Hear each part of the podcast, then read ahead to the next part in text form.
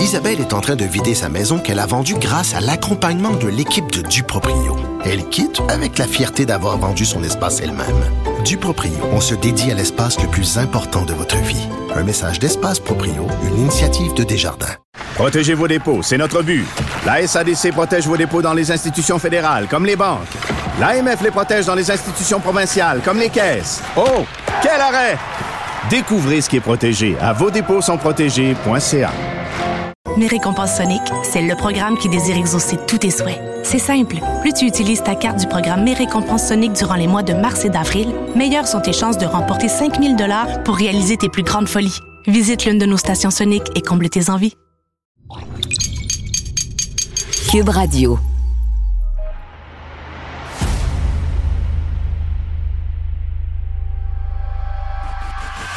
Santé, économie, culture, politique, environnement.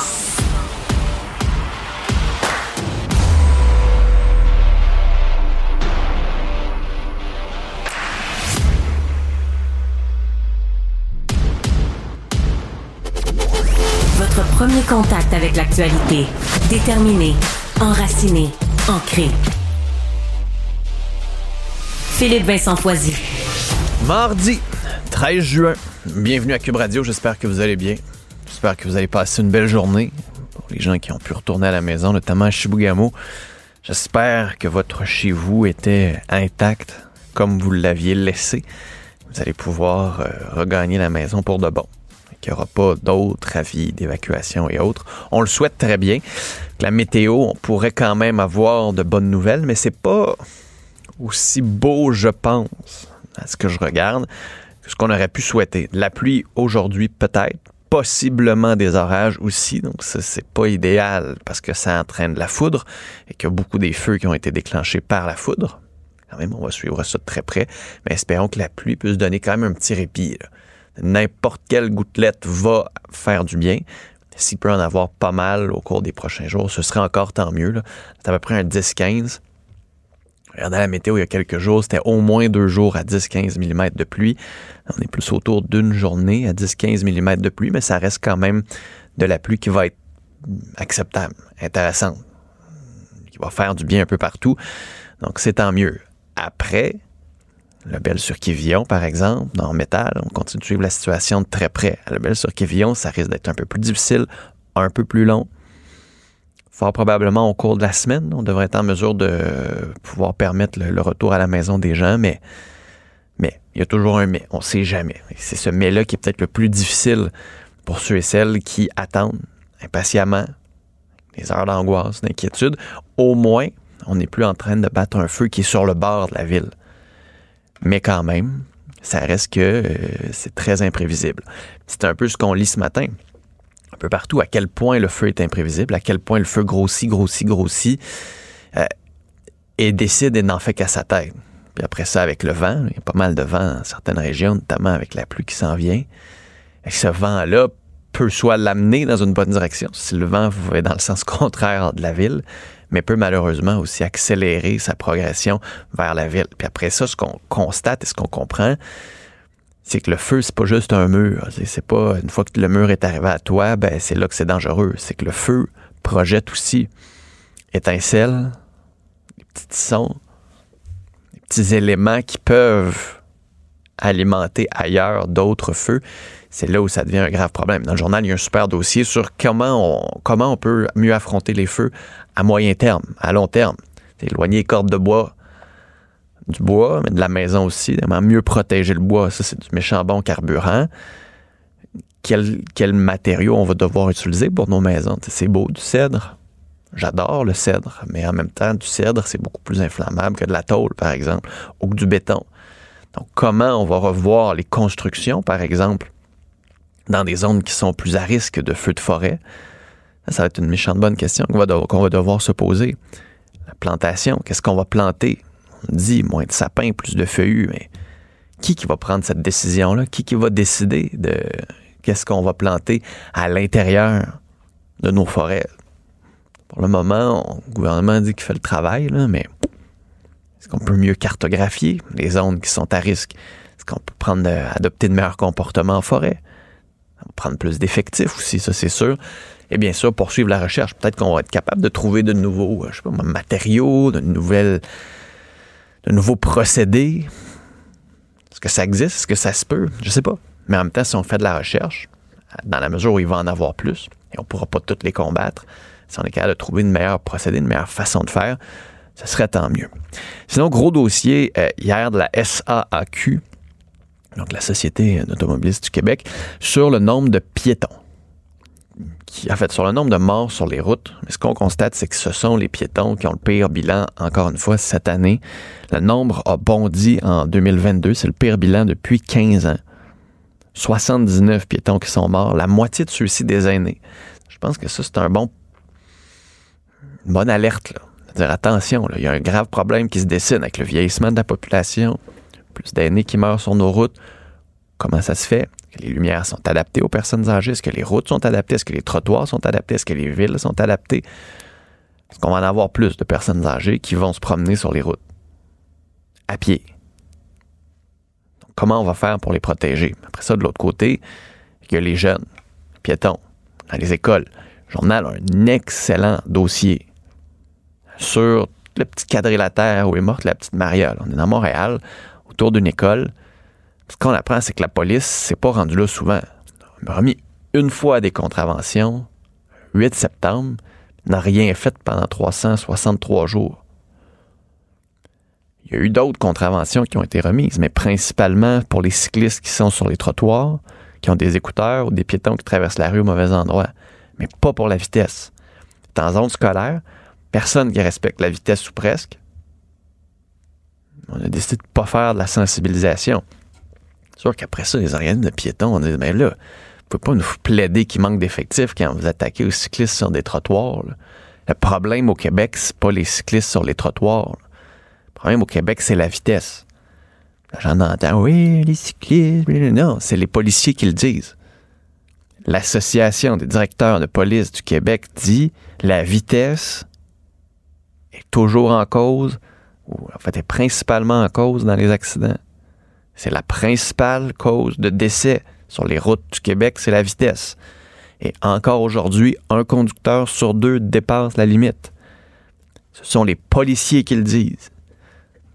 Pas les cyclistes, les policiers. Les contraventions aux automobilistes, ça sert à éviter des drames humains. Ce sont les policiers qui le disent. Donc, quand on regarde la quantité de morts sur nos routes, il faut se poser la question, comment ça se fait qu'on a reculé de 10 ans? En général, il y a plus de morts dans les voitures aussi qui sont liées au poids lourd. Pourtant, des campagnes de sensibilisation. Est-ce qu'on roule trop vite? Est-ce que les routes sont bien faites? Est-ce qu'on est adapté? Est-ce qu'il faut mieux protéger les automobilistes? Est-ce qu'il faut mieux isoler les poids lourds? Avec la quantité de travaux et de circulation, fait partie des discussions puis des questions. C'est un méchant gros problème. Le partage de la route, il est difficile. Et malheureusement, ce sont les piétons qui en souffrent à cause de la vitesse, à cause du manque de prévention. Puis parce qu'il y a de plus en plus d'autos, puis de plus en plus de grosses autos sur les routes aussi. Sinon, dans la presse, on parle des profs non qualifiés. Ça, euh, je présume ce matin qu'il y en a qui ont bondi, grimpé dans les rideaux quand ils ont vu ça commission, en fait, centre de services scolaires du Bas-Saint-Laurent qui fait une publication sur les réseaux sociaux en disant Nous voulons vous convier à devenir prof.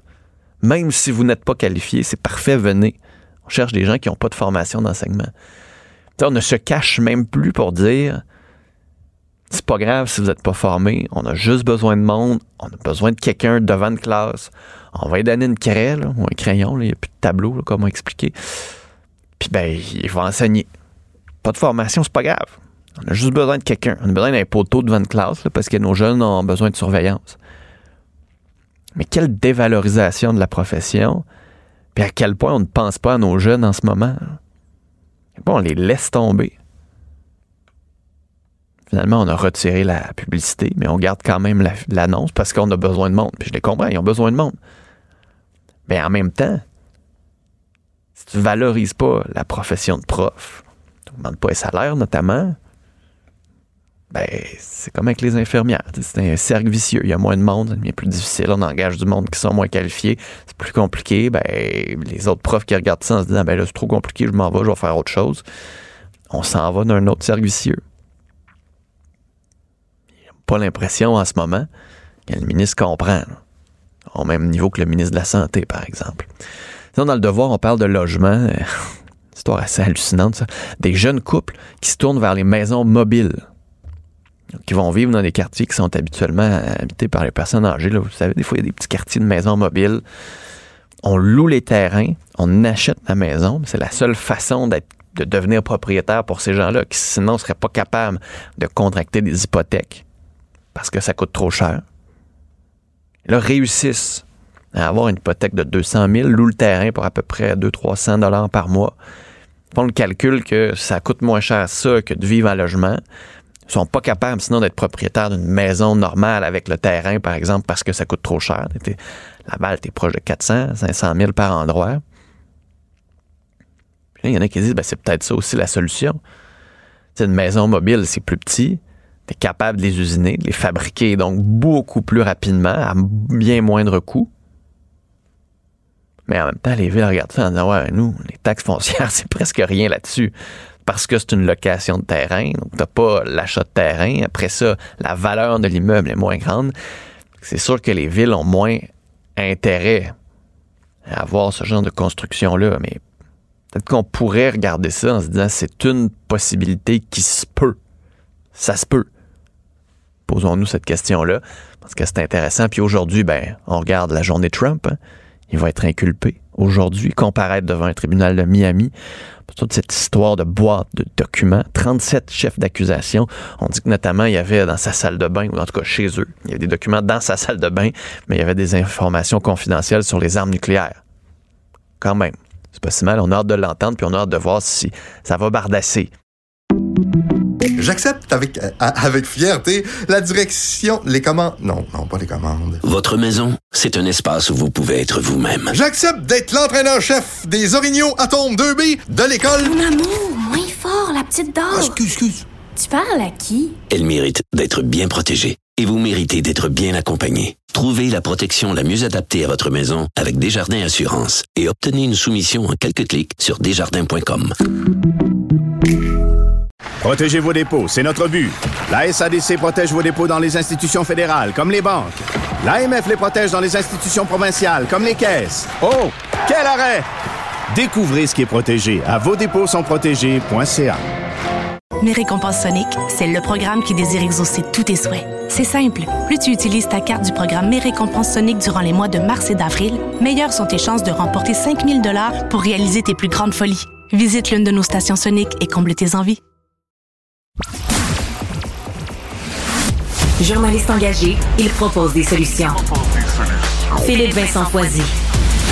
Ça avait l'air un petit peu broche à foin. Yasmine Abdel-Fadel.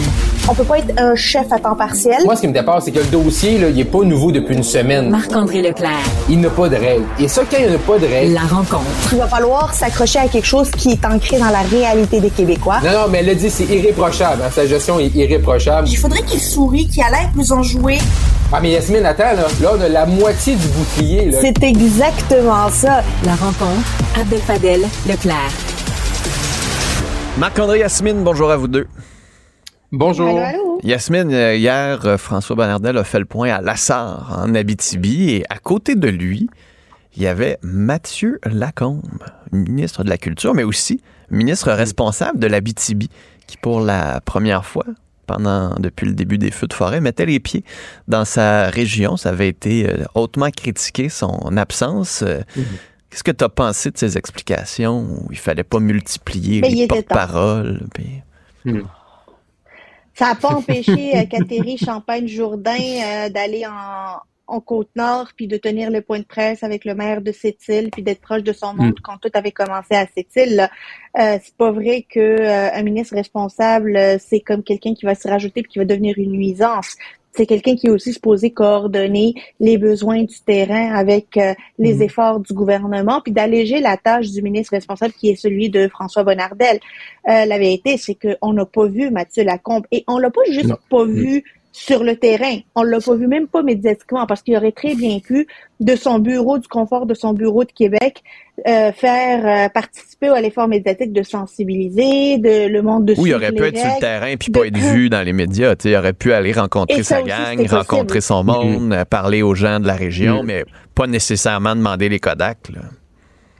Ben, c'est ça, il était pas, il est pas obligé de faire des conférences de presse à Nord-Métal à côté des pompiers, là, mais tu sais, euh, hmm. il l'a échappé. Et il l'a échappé, et ça, c'est un petit peu plus, euh, c'est particulier plus que n'importe quel autre ministre régional, parce que premièrement, lui, il vient, provient pas de la région. Deuxièmement, il y en a pas de ministre de la, la, la région de l'Abitibi, et on se rappelle le tollé que hmm. ça avait créé à la formation du Conseil des ministres.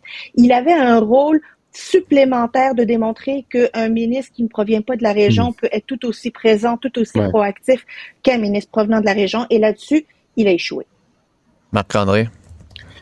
Oui, il a échoué. Puis je pense aussi, parce que tu es placé au-delà des feux de forêt, tu es placé dans, une situation qui, qui, ne peut pas fonctionner. Là. Je veux dire, on demande à Mathieu Lacombe d'être un député de Papineau en Outaouais, de siéger à Québec puis de s'occuper de la BTB, là. à un moment donné, ça ne fonctionne pas, là. Puis quand t'as pas ton ancrage dans une région, comme la BTB, ben t'es pas là, t'as pas les réflexes, t'as pas les gens, tu sais pas ce qui se passe, t'as pas ta matante qui est évacuée, t'as pas ton mm. mononcle qui est en train de combattre le feu. C'est ça aussi, là. Je veux dire, le fait d'être un ministre régional, c'est parce que t'as tes assises, t'as, as un ancrage dans ta région, puis ton, ton ancrage vient pas seulement de toi personnellement, vient de ton entourage aussi, de tes amis, de mm. tes connaissances, de tes citoyens qui te contactent puis qui donnent de l'information. Mais moi, Mathieu Lacombe, il arrive, bon, c'est en Europe. Là, il a pris la décision que de, de, de pas revenir. Mais une fois rendu ici, c'est vrai qu'il aurait pu y aller. Mais d'un autre côté, moi, je me dis, autant c'est vœux de forêt, je veux dire, c'est une situation qui est intenable pour lui, là. Je veux dire, on peut pas demander à un député, je veux dire, Papineau en Outaouais, là, puis la BTB, là, c'est 4-5 heures de route. Fait qu'on peut pas demander. En plus, après ça, tu as un autre 4-5 heures de route pour te rendre à Québec. Fait que je trouve que tu peux pas demander à quelqu'un. C'est pour ça que M. Legault va devoir tôt ou tard corriger cette situation-là. C'est une erreur là, de la, formation du Conseil des ministres. Mais en même temps, s'ils jugent que ces députés, s'ils jugent que ces députés de la BTB sont pas assez bons pour faire cette job-là. Euh, Ouais, ben, ben, en fait, moi, j'ai. Ouais, non, attends un peu. Attends un peu, là. Philippe Vincent. La, la CAQ, là, c'est un parti qui, qui, est singulier. Singulier dans le sens que c'est pas des investitures. C'est le premier ministre qui ah choisit les députés, qui choisit les hommes et les femmes qui se présentent. Fait que si, là, il trouvait, là, avant l'élection, que les gens qui étaient là n'étaient pas assez bons pour être ministre, ben, il y avait j'en ai nommé d'autres. C'est pas une excuse, ça. Ouais, euh, j'ai déjà travaillé pour un ministre qui était responsable de la Côte-Nord et qui provenait pas de la Côte-Nord. Yves Bolduc, quand c'était ministre de l'Éducation, il était ministre de l'Éducation, député de Jean Talon et ministre responsable de la Côte-Nord. Puis crois-moi, on y allait à en, Côte-Nord, puis on n'avait pas de Kodak non, avec mais c'est pas pareil, c'est pas pareil. Non, mais je vais juste dire que... Tu peux y aller, euh, oui je veux juste rappeler que Geneviève Guilbeault, lorsqu'elle a éclaté la période, le, le, en fait, euh, la crise de la SAQ, elle a écouté son, écourté son voyage pour rentrer chez, gérer la crise. Mm. Ici, il s'agit de feux de forêt. Quand le premier ministre lève la main et dit on a besoin des forces armées canadiennes puis qu'on a besoin des pompiers à travers le monde pour venir combattre le brasier, je m'attends que la première ministre, la première personne qui soit là, c'est le ministre responsable de la région, qu'il habite la région, qu'il n'y habite pas, qu'il ait une matante ou un mononcle, peu importe qu'il vienne, qu'il sente l'urgence du premier ministre puis qui rentre. J'ai l'impression que là, il n'a pas pris ça au sérieux, qu'il ne voulait pas se coller à ça parce qu'il n'y connaissait rien. Et là, c'est en train de euh, lui revenir comme un boomerang dans la face. Là. Euh, visiblement, il n'est pas capable d'assumer le poste de ministre responsable de la région de la BTB. Et c'est ça la seule conclusion à laquelle on peut arriver lorsqu'il y a eu une crise et que le ministre est absent.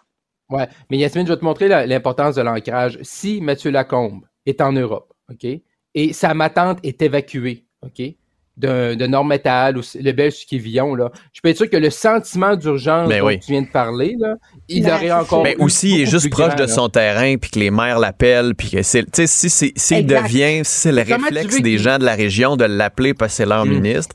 Mais c'est pas un réflexe. Mais ça peut pas être un réflexe. Pas un réflexe pour ces gens. T'as raison, Philippe Vincent. C'est pas un réflexe pour ces gens-là sur le terrain. C'est pas, malheureusement, c'est pas un réflexe pour Mathieu Lacombe de le faire.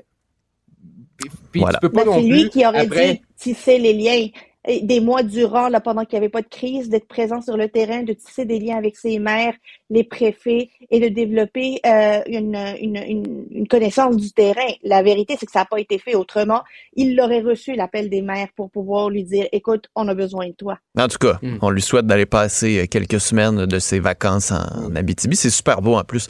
Il y a plein de belles régions à, découvrir. On pourrait lui faire une petite carte d'activité s'il le souhaite. Euh, parlons de la SAAQ. Euh, Éric Kerr qui disait dans son bilan de session que c'est la meilleure session euh, pour lui cette année.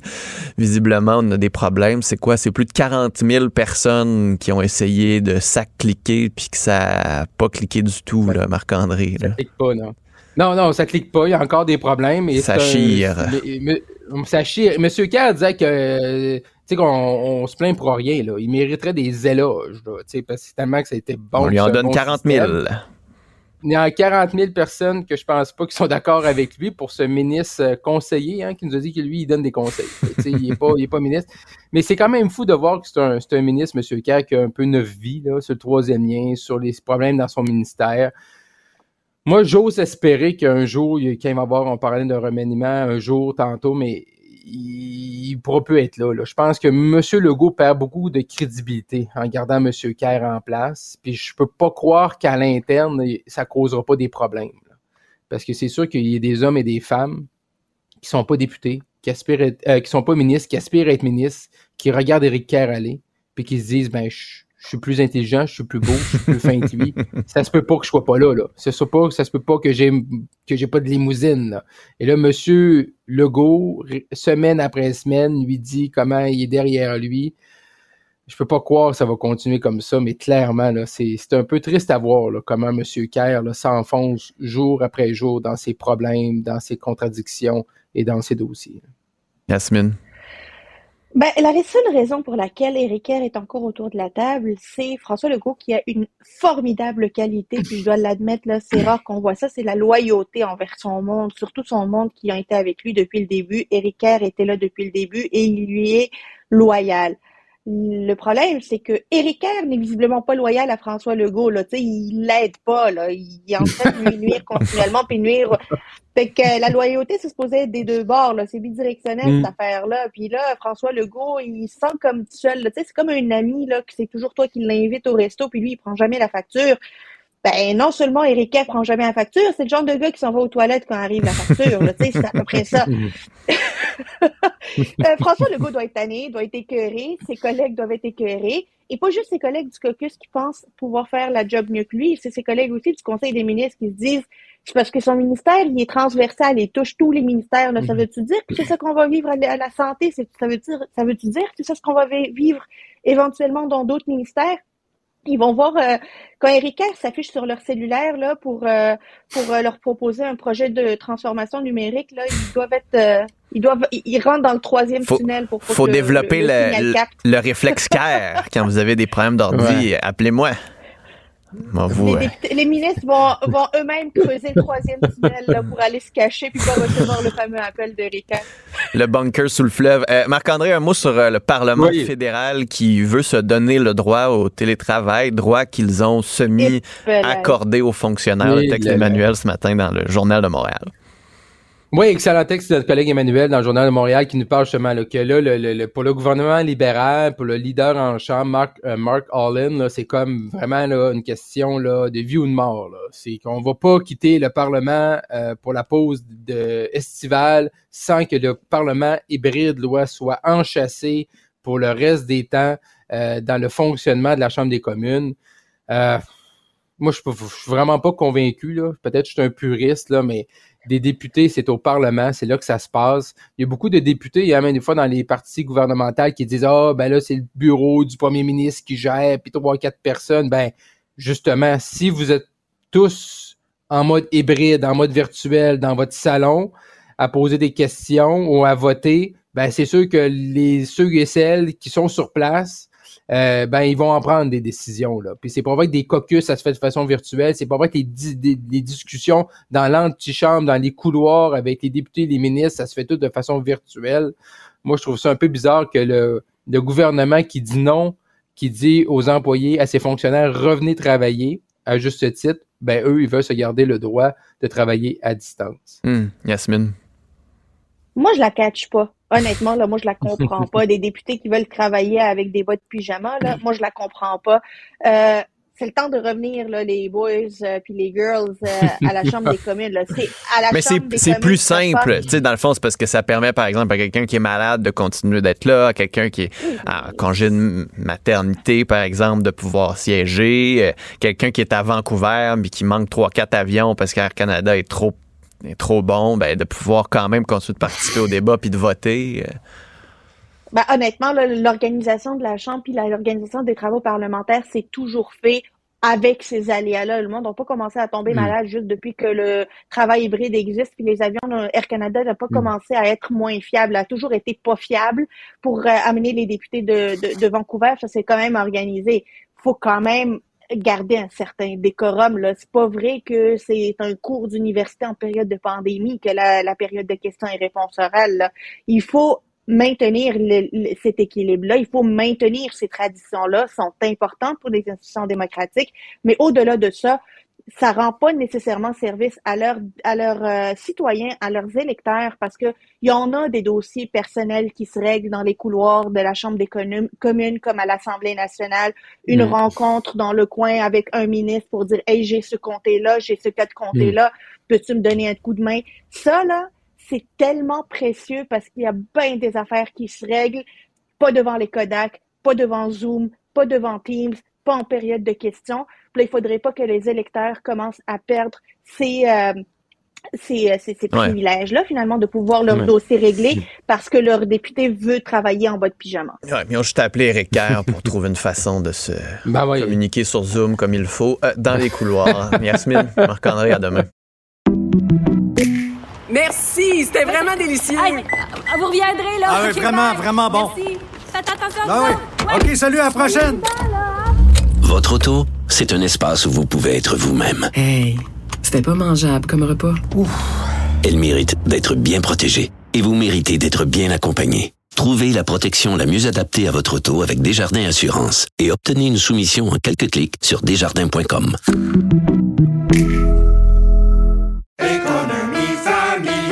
Ici Ricardo. Et Émilie, marchand d'IGA. On a envie de vous inspirer à bien manger. À moins de 5 la portion. Suffit de repérer les produits valeurs sûres et de les cuisiner avec une de nos recettes. Les valeurs sûres, c'est bien pensé, hein? Bien sûr! Détails sur IGA.net. Re-questionner, proposer, améliorer. Il a à cœur les enjeux de société. Philippe Vincent Foisy. Cube Radio. En direct à LCN. Avec Philippe Vincent Foisy ce matin, on va parler du juge euh, Russell Brown qui a démissionné. Philippe Vincent après une plainte d'inconduite.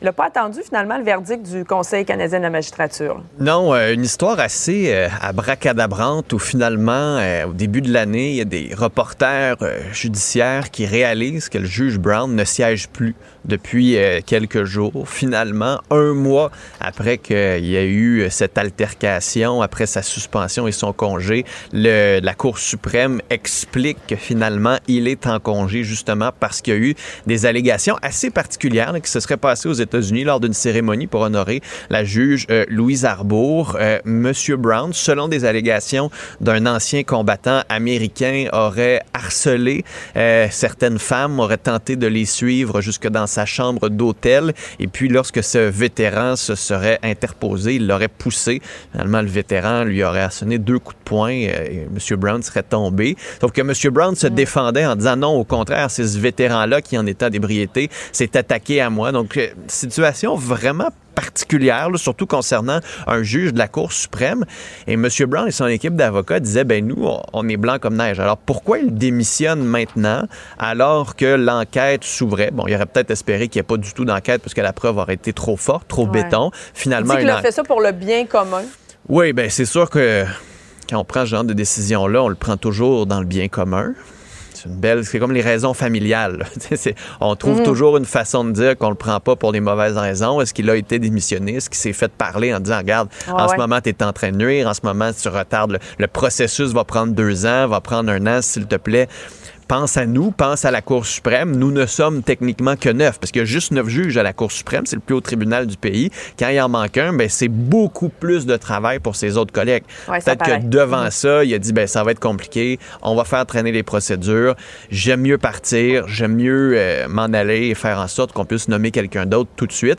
Ceci dit, je trouve que ça illustre quand même un problème avec le, système judiciaire. Puis le système judiciaire, notamment le, le juge Wagner, juge en chef aujourd'hui de la Cour suprême, va faire un point de presse, tente d'amener un peu plus de transparence. C'est juste qu'il manque beaucoup de transparence. On le voit avec le dossier de Paul Mm. Bernardo, transféré de prison. Ça se fait sans vraiment nous expliquer ce qui se passe. Il y a des décisions qui sont prises. Le, le milieu judiciaire gagnerait à être davantage transparent pour qu'on comprenne un peu mieux ce qui se passe, qu'on ait moins de doutes, pour que la confiance du public soit encore importante envers, euh, envers les institutions. Et là, ça va être de voir est-ce que Justin Trudeau va faire, euh, va nommer un juge rapidement, ce que beaucoup souhaitent, parce que vraiment le fardeau à la Cour suprême, il est très lourd, ou est-ce que Justin Trudeau va faire comme avec le reste, va laisser traîner des nominations alors que l'été s'en vient, puis on va penser à autre chose? Mhm. Espérons que non, espérons qu'il puisse combler ce siège-là rapidement. là. Parlons maintenant du bilan routier, euh, Philippe Vincent. C'est assez terrible. Le pire bilan là, sur les routes du Québec pour les piétons, les aînés. C'est comme si on revenait en arrière de 10 ans. Comment est-ce qu'on explique ça?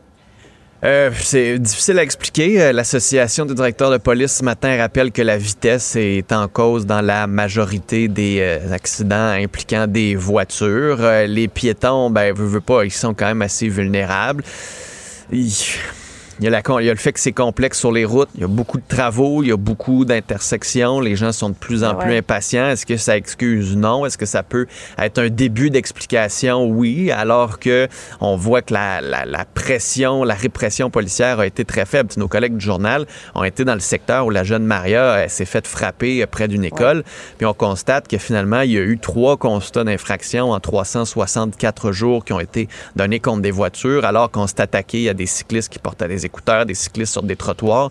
Euh, tu te dis, ben, peut-être qu'on s'attaque pas nécessairement aux bonnes cibles. là. En ce moment, c'est quand une voiture Mhm. frappe un piéton qu'il y a des morts. Tu sais, un cycliste qui frappe un piéton peut avoir des blessés, mais c'est pas aussi dangereux. Puis un piéton qui frappe un piéton, ben on n'est pas dans les morts non plus. Donc l'enjeu en ce moment, c'est de regarder le comportement des automobilistes, de trouver des solutions pour éviter que la vitesse soit en cause dans ce nombre, et le nombre grandissant de- d'accidents. Et ça va prendre la sensibilisation, ça va prendre la sensibilisation aussi pour les poids lourds, parce qu'on a vu aussi le nombre d'accidents euh, causant la mort euh, qui ont en lien avec des poids lourds Donc, ça va prendre une grosse campagne de sensibilisation, mais va falloir aussi que chaque conducteur réalise que derrière notre volant, ben, on est dangereux si on va vite, si on fait pas notre stop, si on regarde pas comme il faut nos angles morts trois, quatre fois, surtout dans des petits quartiers, dans des petites rues. Puis, tu sais, là, les gens vont dire, ouais, on n'a pas le choix de prendre des petites rues. Oui, je sais, il y a de la construction partout, les grandes artères sont bloquées, donc ça vous force à prendre les petites rues, mais ralentissons. Mais redoubler de prudence. Oui, Mhm. ralentissons. Regardez ce qui se passe. Il y a des enfants qui sont là, il y a des personnes âgées.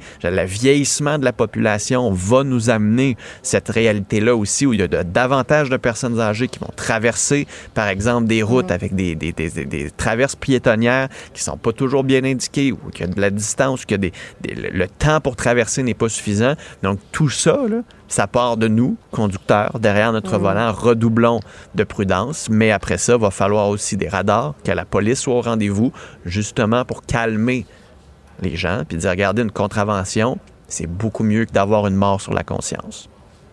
Absolument. Et euh, c'est toujours mieux de le rappeler. Merci Exact. beaucoup, Philippe Vincent. Salut, bonne journée. Salut. Culture et société.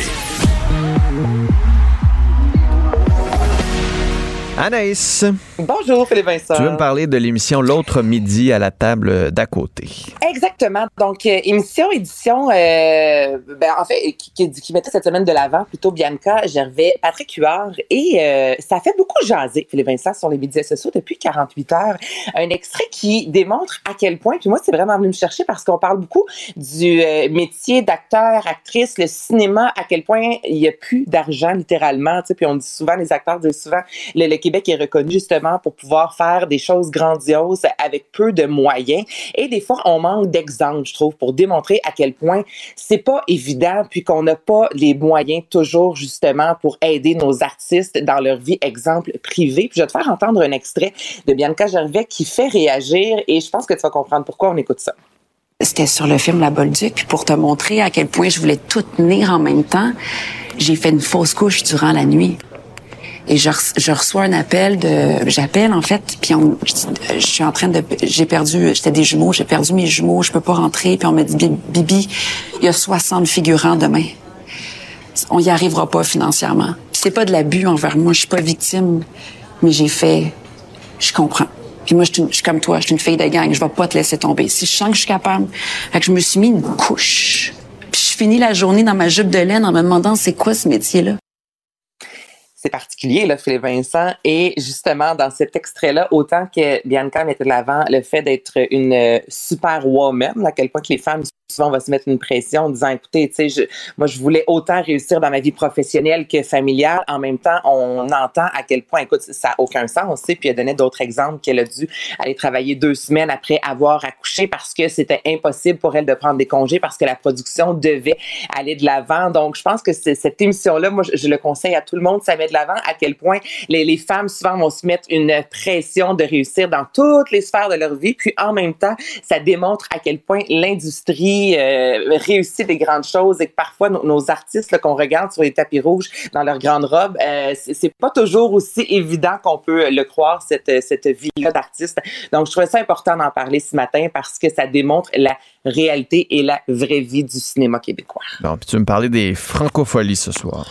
Oui, bon, hier, c'était plus tranquille, je te dirais. Donc, il y avait deux euh, spectacles seulement en journée, mais là, ce soir, ça reprend euh, de plus belle. Donc, il y a toujours euh, des, des je connais les grands spectacles gratuits. Je pense entre autres euh, ce soir à Manu Militari, Lisa Leblanc ou encore Adrienne Roy. Mais je veux toujours te faire découvrir aussi d'autres artistes peut-être un peu plus méconnus à découvrir, artistes gratuits également. Donc tout d'abord, ce soir à 18h, il y a Rosie Vallant, qui est une euh, chanteuse qui a travaillé pendant plusieurs années, tout d'abord comme réalisatrice et compositrice, Philippe Vincent, pour d'autres artistes avant de se lancer dans son propre projet. Et c'est vraiment du dance chanson. Je, te dis ce soir, c'est la thématique, je pense, mardi franco.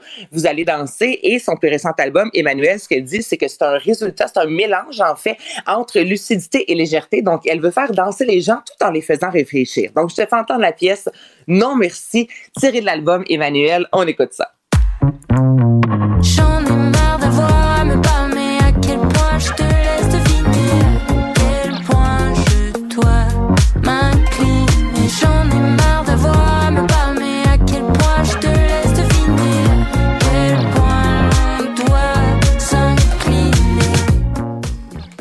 Donc ça, c'est à 18h, c'est festif, ça lance le bal. Et par la suite, à 19h, il y a Super Plage qui donne dans l'électropop.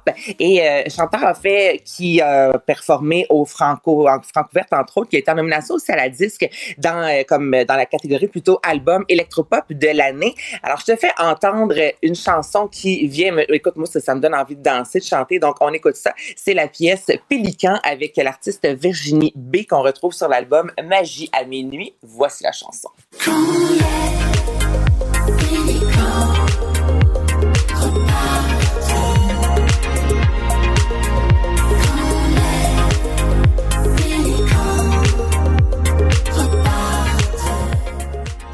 Ça va danser. Tu comprends? Ben, c'est ça, tu comprends un peu ce que, ce que je disais, là. Ce soir, c'est vraiment une soirée dansante. Ce côté électropop-là, franco, là, sera, euh, sera de la partie justement pour les francopholies. Donc, allez découvrir les artistes ce soir et ce sont des spectacles gratuits. Bon, puis tu veux euh, terminer en parlant de bon cop, bad cop qui risque de se ramasser à la télé.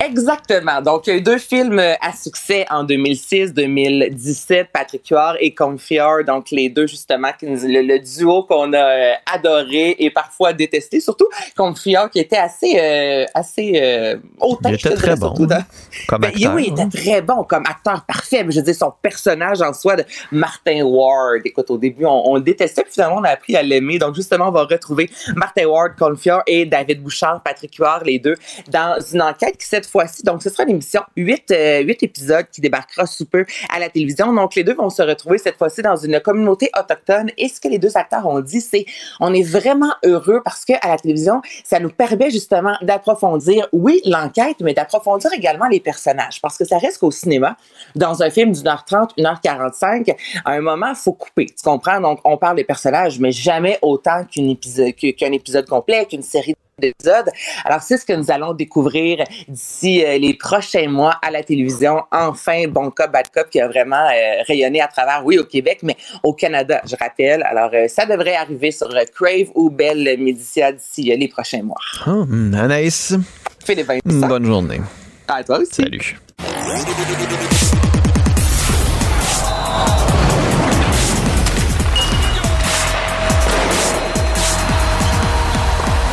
Jean-François Barry, un chroniqueur pas comme les autres. Salut Jean-François.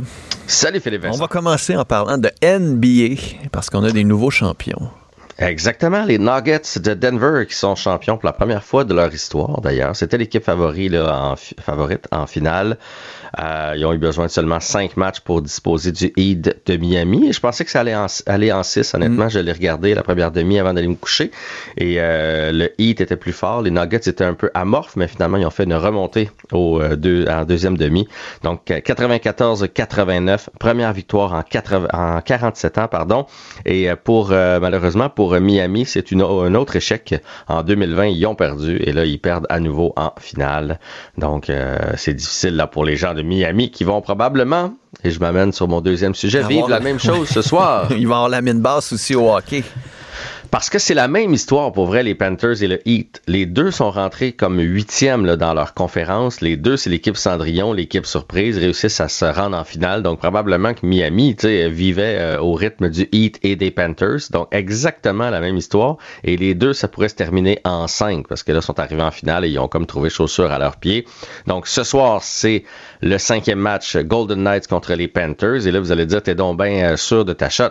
Je dis pas que les Golden Knights vont l'emporter assurément, là, mais les Panthers sont amochés. Il y a plusieurs blessés. Gouda est pas en forme. Ketchuk est pas en forme. Barkov est pas en forme. Euh, fait que c'est des éléments clés là, du côté des Panthers. Je pense que les Golden Knights qui veulent cette coupe-là, après avoir manqué leur coup il y a quatre ans, euh, ne vont pas laisser passer cette euh, opportunité. Donc c'est ce soir du côté de Vegas qu'on pourrait euh, soulever le précieux trophée. J'ai hâte de voir ce qui va arriver avec Jonathan Marchesso. Est-ce qu'il va être élu le MVP? Est-ce qu'il va avoir le... Ben, un, Québécois qui soulève le Conn Smythe, on aime toujours ça. Et il y a une savoureuse euh, citation de William Carrier là, qui circule sur les médias sociaux. Euh, il a donné une entrevue, honnêtement, je sais pas où l'entrevue, mais euh, il a dit, euh, on lui a demandé s'il y a beaucoup de distractions euh, à l'approche comme ça de la Coupe Stanley, parce que lui, il joue pour les Golden Knights de Vegas. Et il a dit, euh, tes vrais amis, les gens proches de toi savent. Ils te dérangent pas avec des textos puis toutes sortes de, toutes sortes de demandes. Ceux que t'as pas vus depuis un certain temps, eux, soudainement, te textent. C'est bon. J'ai- trouvé ça amusant, puis c'est que c'est vrai que c'est comme ça dans la vie. Euh, j'imagine effectivement que tu fais, Hey, moi, je suis allé à l'école avec lui. Euh, Moi, il a envoyé un petit messenger là. Lâche pas, ça. mon gars. Ce serait le fun de te revoir. ouais, si tu passes dans le coin avec la coupe, euh, j'aimerais ça la voir, moi là. là. voilà. Bon, parlons de ce qui va se passer euh, aujourd'hui à Québec. Euh, Patrick Roy qui va annoncer la fin de son association avec les remparts. Il sera même pas directeur général? Non, c'est ça, moi, ça m'a bien surpris hier parce que, bon, c'est pas confirmé qu'il sera pas directeur général, mais là, ce qu'on ce qu'on lit entre les branches, euh, et j'imagine que du côté de Québécois, on est assez bien branché quand même, euh, on est propriétaire de l'équipe, euh, c'est que Patrick Roy va tout simplement quitter. Moi, je pensais que pour lui, étant un, homme de hockey depuis toujours, j'imagine que le matin où il va se lever, puis il n'y aura pas de hockey, tu sais, il, a- il a Mm. joué, il est devenu entraîneur avec les remparts, il a quitté, il est allé au Colorado, il est revenu avec les remparts, donc il a fait du hockey toute sa vie. Je pensais qu'il allait se garder euh, euh, une petite main dans l'organisation euh, comme directeur général ou comme assistant directeur général, mais la rumeur veut qu'il va tout simplement quitter. Euh, on le comprend aussi, là, à l'âge qu'il est rendu, il quitte par la grande porte aussi avec cette triple couronne et ce championnat qu'il vient d'aller chercher. Donc ça va être à suivre. Il y a une autre rumeur comme quoi les sénateurs seraient vraiment intéressés, le nouveau groupe de propriétaires serait intéressé à Patrick Roy comme, euh, comme entraîneur là-bas. On verra, mais pour le junior, pour les remparts, c'est toute une page qui se tourne aujourd'hui et il va faire ça euh, à 10h ce matin avec Jacques Tanguay. Jacques Tanguay qui fait partie des actionnaires de l'équipe. C'est lui qui a ramené les remparts à Québec en 1996. Euh, quitterait lui aussi, passerait le flambeau à quelqu'un d'autre. Est-ce que ça va être quelqu'un de la famille Tanguay? Est-ce qu'il, est-ce qu'il, on va apprendre tout ça ce matin, mais c'est quand même deux monuments du hockey à Québec, deux monuments de la Ligue junior majeure du Québec aussi. Je veux dire, c'est deux personnages qui laissent pas indifférents. Euh, Québec, c'est un gros marché. Ces deux personnages-là emmènent large quand Patrick Roy décide de, de, de, de dire de quoi à propos de la Ligue ou de l'arbitrage. Ça, Ça fait une tout- nouvelle. ben, tout shake, tout tremble. sais, euh, quand il se prononce sur les bagarres ou des choses comme ça, ça, ça a plus d'impact euh, que lorsque, je sais pas moi, Acadie Batters, euh, le DG là-bas, dit exactement la même chose. là. Tu sais, c'est Patrick Roy. Fait que le fait de plus les avoir dans la Ligue, euh, ça va quand même faire un gros, gros changement pour les prochaines années. Fait que ça va être intéressant à suivre à 10h ce matin. Je vais vous euh, résumer tout ça avec Mario dans ma chronique de 5h15. Bon, puis tu veux euh, me parler d'une application qui a été utilisée par des joueurs à Roland Garros pour les protéger du cyberharcèlement? Ouais, écoute, j'avais pas vu ça passer. C'était dans le journal de Montréal de, de dimanche. Euh, c'est Mylène Richard qui nous parlait de ça. Donc, euh, ça s'appelle Bodyguard. Et c'est Roland Garros qui a utilisé, euh, avec évidemment l'aide de- d'experts en informatique, euh, l'intelligence artificielle pour protéger les joueurs. Donc, euh, Bodyguard, ce que ça fait, c'est que l'intelligence artificielle va sélectionner les pas gentils euh, sur Va les médias filtrer sociaux. les messages euh, Va de haine. filtrer- et- Exactement. Va filtrer les messages pour faire en sorte que, parce que les joueuses, particulièrement les joueuses, ont l'air plus euh, euh, atteintes par ça que les joueurs. Et tu sais, des fois, là, on en voit beaucoup pleurer récemment. On en voit beaucoup euh, Osaka qui a pris une pause. euh, Bianca Andreescu qui a avoué que la méchanceté sur les médias sociaux avait fait en sorte là, de, de miner son, son mental. Tu sais, dans le bout où elle est, elle allait pas bien mentalement, euh, que les médias sociaux avaient quelque chose à voir là-dedans. Euh, parce que les gens leur écrivent en privé, mais les gens écrivent aussi, mettons, sur la, la page de- du, du tournoi de Roland Garros. Puis je veux dire, tu fais des médias, euh, je fais des médias, tu sais, quand il sort une nouvelle sur nous, on va la lire. On lit pas juste ce qui est sur notre Facebook. On, on a hâte de voir quand on est sélectionné pour une job ou qu'on perd une job ou peu importe la nouvelle, on va voir un peu en dessous ce que les gens en pensent. Puis ben, quand c'est méchant, veut, veut pas, ça, ça nous affecte. Il y en a. Il y en a qui parlent dans l'article que ça les affecte pas puis qui n'ont pas besoin de ça. Mais il y en a d'autres donc qui ont utilisé cette application-là euh, qui s'appelle Bodyguard pour les protéger. Et on parle beaucoup, les, les joueuses reviennent beaucoup sur les euh, à cause des paris. Parce que si moi j'ai misé 1000 pièces sur Leila Fernandez en pensant que Leila allait gagner puis que sa cote était bonne puis que finalement Leila dans ma tête à moi a choke.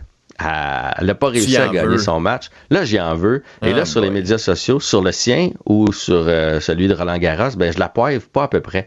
Et c'est ceux-là qui font le qui font le plus mal et c'est souvent des, les gens les plus directs parce que dans le fond, ils sont fâchés envers eux-mêmes de leur pari et ils vont déverser ça sur euh, les joueuses et les joueurs de tennis.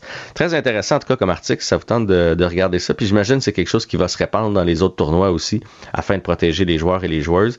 Et euh, on peut peut-être se Peut-être rappeler à que- l'extérieur du sport aussi. là. Exactement. Puis sinon, ben, on peut se rappeler que que ça donne rien de faire ça, que Léla Fernandez, elle voulait gagner son match, ou euh, le Bianca, ou peu importe qui, il n'y a personne qui fait exprès pour perdre. là. Fait que si t'es pas capable d'assumer ton pari, ben, hein, hein, c'est ça. De toute façon, gère-toi. Gère-toi avant d'écrire des méchancetés sur les réseaux sociaux. Ce serait déjà un bon début. Jean-François? Oui. Bonne journée. À À toi demain. Peut-être que nous aurons des champions de la Coupe Stanley un 14 Mm. juin, mais Je gagerai là-dessus, puis sinon, euh, m'a leur écrit des méchancetés. dire que c'est des pas bons. OK, salut, à demain. Isabelle est en train de vider sa maison qu'elle a vendue grâce à l'accompagnement de l'équipe de Duproprio. Elle quitte avec la fierté d'avoir vendu son espace elle-même. Duproprio, on se dédie à l'espace le plus important de votre vie. Un message d'Espace Proprio, une initiative de Desjardins. Il n'a pas peur de mettre son poing sur la table. Philippe Vincent Foisy. Pour une information juste et véridique.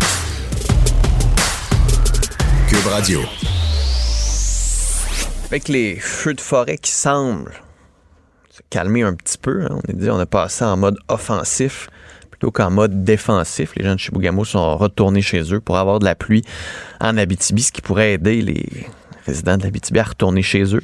Le bel circuivillon, c'est pas clair encore. On se pose quand même des questions sur qu'est-ce qu'on va faire. Il va en avoir fort probablement davantage des feux de forêt. Qu'on est en mesure de bien les combattre? On ne pourra pas tous les éteindre. C'est ce qu'on lit dans le journal de Montréal ce matin. Qu'est-ce qu'on peut faire? pour être un petit peu plus résilient? On va en parler avec Christian Messier, qui est professeur au département des sciences biologiques de l'UCAM et à l'UCO, l'Université du Québec en Ottawa. Monsieur Messier, bonjour. Bonjour. Euh, en termes de solutions, est-ce qu'il en existe plusieurs pour être meilleur contre les feux de forêt? Ben, en fait, ça dépend à quelle échelle on, on se, se, trouve. Là. Je lisais l'article dans le Journal de Montréal. Euh, si vous voulez protéger votre maison, évidemment, de d'avoir le moins d'arbres possible autour de votre maison, euh, surtout des conifères, parce que les conifères, c'est les espèces qui vont brûler le plus intensément. Évidemment, ça peut jouer un rôle, mais quand on parle de, de grands feux de forêt comme on a actuellement, euh, je pense que la seule solution, là, vraiment à long terme, c'est de diminuer l'importance des conifères qu'on a dans la forêt parce que les, feuillus vont euh, vraiment jouer un rôle là, pour euh, diminuer l'intensité ou même la, propagation des feux. Donc, si on avait plus de feuillus dans nos forêts et moins de conifères, on aurait moins probablement de feux ou moins de risques de feu. Hum. Puis comment on fait ça? Ben, c'est ça. Le, le, le problème, c'est que l'industrie a toujours favorisé, les gouvernements ont toujours favorisé les conifères parce que c'est ce qu'on utilise là, dans la dans nos usines. Hein, ben, c'est du meilleur bois. Ouais, c'est du meilleur bois. Mais je, je pense qu'on doit apprendre peut-être à, à, utiliser d'autres espèces, à adapter la, notre forêt aux changements globaux. C'est ce que je prône depuis longtemps. Il faut voir que les forêts vont devenir de plus en plus sèches, de, ça va devenir de plus en plus chaud. Donc, il euh, faut peut-être essayer de voir quelles espèces on pourrait favoriser. Par exemple, en forêt boréale, évidemment, il y a le peuplier qui pousse là naturellement. Il y a du boulot jaune et du boulot blanc qui pourraient être euh, favorisés, mais de plus en plus, avec le, le climat qui se réchauffe, on pense même qu'on pourrait commencer à migrer des espèces du sud vers le nord. Et là, je pense à l'érable rouge ou même à l'érable sucre, hein, qui peut commencer à, à être planté dans des régions comme l'Abitibi. Il y a des tests qui montrent qu'il peut même pousser dans ces régions-là maintenant. Donc, euh, ça, c'est une adaptation qu'on pourrait faire, mais peut-être plus directement autour des, villes et des villages. On pourrait là, vraiment faire un effort pour avoir des forêts qui sont plus des forêts feuillues. Euh, mon collègue Yves Bergeron en parlait aussi, là, mais je pense que ça pourrait être une, une approche assez facile de, de minimiser là, les risques pour les, les, villages, parce que c'est ça le gros problème. Que la Hmm. forêt brûle, c'est moins problématique. La forêt boréale est adaptée au feu de forêt, mais c'est quand ça, la, ça l'atteint les villages et euh, les petites municipalités, ben là, on pourrait commencer à transformer les forêts autour de ces municipalités-là en premier. Puis, est-ce qu'il y a des risques de, de, de changer la composition des forêts? Ben, les, les, risques, évidemment, c'est ça va changer les habitats pour la, la, la biodiversité. Et euh, mais est-ce qu'on a vraiment le choix? Je pense qu'il il faut quand même faire, comment je dirais ça, des efforts là, pour essayer de, de s'adapter à, à, aux conditions climatiques qu'on est en train de créer. Et je pense que c'est mieux d'avoir des, des nouvelles espèces que d'avoir une forêt qui brûle constamment, surtout que plus il va y avoir des feux, plus il va y avoir des risques de ce qu'on appelle des accidents de régénération où la forêt ne va pas se régénérer. Et donc, euh, je pense qu'il faut quand même prendre des, des décisions assez, euh, peut-être assez drastiques pour essayer d'améliorer la situation. Puis, qui va, qui va faire ça? Est-ce que c'est les compagnies forestières qui doivent replanter des arbres? Est-ce que c'est le gouvernement qui doit dire, ben, dans telle zone, on plante telle espèce? Est-ce que c'est le gouvernement qui doit ouais. le faire? Est-ce que, ouais, qui, qui s'en occupe, là? Oui, c'est une très bonne question. Actuellement, la, la forêt euh, publique au Québec, elle est sous la responsabilité du gouvernement. C'est lui qui dicte d'ailleurs les, les, règlements et les lois sur euh, qu'est-ce qu'on doit faire. Et actuellement, la réglementation, c'est qu'il faut essayer de maintenir la composition actuelle de nos forêts ou même d'essayer de rétablir une composition qui était plus historique, ça veut dire avant l'intervention des compagnies forestières. Et selon moi, c'est peut-être pas la meilleure approche parce qu'on va maintenir des forêts qui sont euh, dans, en forêt boréale, peut-être à majorité euh, conifères, et aussi mal adaptées au nouveau climat qui s'en vient. Là. Les prédictions climatiques nous indiquent qu'il va faire de plus en plus chaud et de plus en plus, de plus, en plus sec. Et il y a plusieurs espèces, là, je pense au sapin, euh, à l'épinette blanche et même à l'épinette noire, peut-être dans une moindre mesure, mais qui sont mal adaptées à ces conditions-là. Donc, euh, et là, je ne parle pas des insectes et des maladies qui risquent d'arriver. On a de plus en plus d'insectes et de maladies venant d'Asie et d'Europe. Donc, il faut diversifier nos forêts Et en diversifiant nos forêts, on va diminuer les risques de voir une espèce fortement affectée. Et euh, je pense que c'est la meilleure approche là, dans le futur. Hum, vous avez écrit une lettre euh, ouverte récemment. Là, vous dites que ça prend un plan euh, Marshall pour la forêt. Avez-vous eu des réponses du gouvernement? J'avais la ministre des Forêts hier qui me disait bah, on continue de travailler, là, mais une commission parlementaire là-dessus, ou des consultations là-dessus, Ouais. on n'est pas là. Je regarde ce qui se passe avec le caribou. On repousse, on repousse, on repousse. Euh, Vous avez raison. Vous avez entièrement raison. Là, ça fait à peu près une quinzaine d'années que nous, les chercheurs, on, on envoie des mémos, on a des rencontres avec le gouvernement en disant il faut adapter la forêt, il faut commencer à, changer nos pratiques forestières et on nous dit ça s'en vient. Mais peut-être qu'avec euh, les feux de forêt qu'on a cette année, peut-être que ça va être le l'événement là, qui va peut-être inciter les gouvernements à agir. Mais à, à votre question, non, j'ai pas eu encore d'écho du gouvernement directement suite à ma lettre, bien que ça fait plusieurs années là, déjà que je leur suggère des nouvelles approches comme ça. Et euh, je pense que euh, les feux de forêt qu'on qu'on voit actuellement va peut-être nous forcer à, à repenser notre façon d'aménager les forêts. mais espérons-le, euh, M. Messier, puis tenez-nous au courant si vous avez des nouvelles du gouvernement. Au plaisir de vous reparler. Merci beaucoup. Passez une bonne journée. William et Sébastien ont enfin trouvé le condo de leur rêve. Ils l'ont acheté avec l'aide d'une courtière immobilière recommandée par Confia. Parmi les courtiers qui leur ont été proposés, William et Sébastien ont choisi de faire affaire avec Hélène. Elle connaissait bien le quartier et d'emblée, elle a compris leurs besoins. Ça a tout de suite cliqué. Mais quand même pas autant qu'entre William et Sébastien. Confia, on se dédie à l'espace le plus important de votre vie. Confia fait partie d'Espace Proprio, une initiative de Desjardins. Il s'engage dans les débats de société et suggère des pistes de solutions. Philippe Vincent Foisy. T'en as-tu un, toi, Mario, un surnom comme ça? Benoît Dutrisac. Mario Keller Dumont?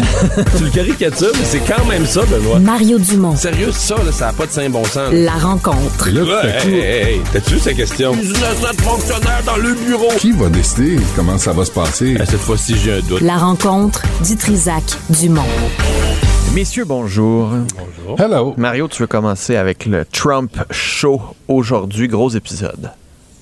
Oui, oui, oui. Ça va être euh, tout un après-midi. euh, la sécurité euh, qui est à son maximum autour du. Oui, parce que c'est- Il y, y a un show dans le sens qu'un ancien président américain euh, comparaît devant le tribunal des accusations fédérales, première fois de l'histoire. Il y a- il y a- mais il y a euh, l'aspect quand même inquiétude pour la sécurité qui est bien présent dans la rue. Puis on se demande toujours ce que les partisans de Trump, qui eux n'y voient qu'une... On se demande, est-ce qu'ils voient les photos à la télé? Tu sais, je peux comprendre qu'à un certain point, tu, tu dis, ah, il y a une conspiration politique, ils utilisent la justice pour essayer de détruire notre héros. Mais quand ils voient les photos, ils se disent, Ah, c'est quand même bizarre, ces caisses de documents-là dans la salle de bain. Je- on se demande si les partisans de Trump... Non, mais eux autres disent il y a le droit, c'est le président, il a le droit de les déclassifier. euh, il aurait le droit de garder ça. C'est l'État Mhm. profond, ils veulent se battre. Tu sais, Ouais, je trouve ouais. toujours des Non, réponses. Là. Oui, oui, je comprends, là, mais non, il n'y a pas, je veux dire, il y a pas- il est plus président, puis il devait laisser les documents euh, à leur place. Donc, euh, ben, ça, ça va être vraiment à Oui, mais. Biden, puis Hillary Clinton. ok, là. Je sais. Hillary Clinton Biden. devait déjà être en prison, Ben là, oui, puis puis euh, Biden, Biden aussi, aussi, puis son fils, ben oui, ben oui, ben oui. Euh, ben c'est ça. Fait qu'on va voir comment ils vont réagir les partisans de Trump, mais sur les réseaux sociaux pro-Trump, ce qu'on voit, c'est euh, ça parle d'armes comme jamais. là. Ça parle de recours aux armes comme on n'a jamais vu encore. Avec raison. Avec raison, Donald Trump va mener le peuple américain à sa libération. Il est toujours président. Tu sais qu'ils sont toujours présidents à vie. Là. Une fois qu'ils l'ont été, ils se font appeler Mr. President à vie. Mais lui plus, lui plus, parce qu'il a été volé, là. En plus. Ah, lui, il, a, mais- il a- il a gagné. Lui, même au lit, il demande à Melania qu'il l'appelle, qu'elle l'appelle le Mr. President. Avec ses petites mains. Mais bref, c'est incompréhensible. Plus il y a des accusations, plus il monte en popularité. Cette semaine, je voyais qu'il était à 61 euh, d'intention de vote chez les républicains là, pour être euh, le représentant du Parti républicain aux prochaines élections. La semaine passée, où il y a Joe, il était à 56% Plus il y a d'accusations, plus il est populaire. Arrêtez de l'accuser, sa gramouille. Mais tu vu que dans le bon. Benoît, est-ce que tu as vu une autre question du même sondage? il demande aux gens, euh, tu sais, euh, est-ce que le, le- le prochain euh, candidat républicain devrait être un modèle pour vos enfants? Puis que 55% répondent oui à cette question-là. Il faut que ce soit un modèle pour nos enfants. Puis 61 il appuie Trump. Et là, les petits gars dans le cours d'école, puis il dit, well, he told me to grab them by the pussy. What, uh, what can I do? Tu sais, c'est un méchant modèle. C'est un méchant, méchant modèle. C'est un méchant peuple euh, du meilleur et du pire. Moi, j'adore les États-Unis. J'ai toujours adoré les États-Unis pour tout, tout ce que ça représente. Mais là, c'est presque dangereux. Là, t'as moins le goût euh, d'y aller. Moi, j'ai prévu aller à Boston, là, voir les Red Sox. Là, tu te dis, est-ce que je dois y aller avec un gilet par balle? Est-ce qu'à un moment donné, ils vont virer fous? Ils vont tout virer à l'envers? Ils se promènent. Sais, on les a vus, le stéréotype du, du pick-up avec le gun euh, accroché en arrière. On l'a vu. Ça existe. C'est réel. Et c'est pro-Trump.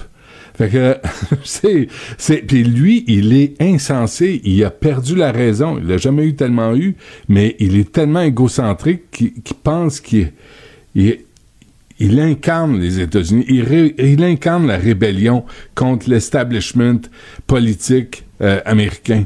C'est ça qui est dangereux, c'est ça qui me rend fou là. Et il se pense euh, euh, Daniel Boone, tu sais qui s'en va conquérir l'Ouest. C'est- Donald Trump. Puis on dirait que tu peux pas raisonner euh, avec ce type-là. Donc euh, bonne chance. Bon, mais on va regarder ça avec attention. Mais ce qui est intéressant, c'est que, ben là, je suppose que ses partisans, c'est une information qui ne se rendra pas à eux, mais il va comparaître, la, la cause va être entendue par une juge nommée par Donald Trump. Ah Là, elle peut pas être une mauvaise juge. là. Donald Trump ne s'est jamais trompé. Ne se trompe jamais. Ben là, pour vrai, là, il s'est jamais trompé. Donc, je pense pas qu'il se soit trompé dans la nomination d'une juge. Elle va peut-être être corrompue par l'État profond. Ah, c'est ça qui est peut-être arrivé. Je suis là, moi, pour, euh, pour, Après euh, coup. t'expliquer ce qui se passe. mais, mais, mais en même temps, c'est pas vrai parce que Donald Trump, là, il appuyait Ron, euh, DeSantis, Ron DeSantis, euh, au poste de gouverneur euh, de la Floride. Et là, tout à coup, il le traite de, de jambon ou de tout ce que tu veux. Alors, tu sais, c'est- selon ses, ses besoins à lui, là, si quelqu'un est une, une bonne personne ou, euh, ou une mauvaise personne. C'est un- tu peux pas prévoir les Comme la de religion, comme la religion. Quand il est devenu Ouais. candidat républicain, il est devenu religieux, Hmm. quoi, parce que dans sa vie, il avait jamais fréquenté les églises, il avait été jamais, il a jamais été religieux, il était pro-choix. Puis là, il est devenu candidat républicain, mon cher ami, et comme Saint Paul sur le chemin de Damas. là, il a rencontré, il est tombé en bas de son cheval, il a rencontré Dieu, puis là, il est rendu. Non, là, mais il est Dieu, il est, il Ah, est oui, l'Église. oui, oui, C'est C'est le Messie. Ben oui.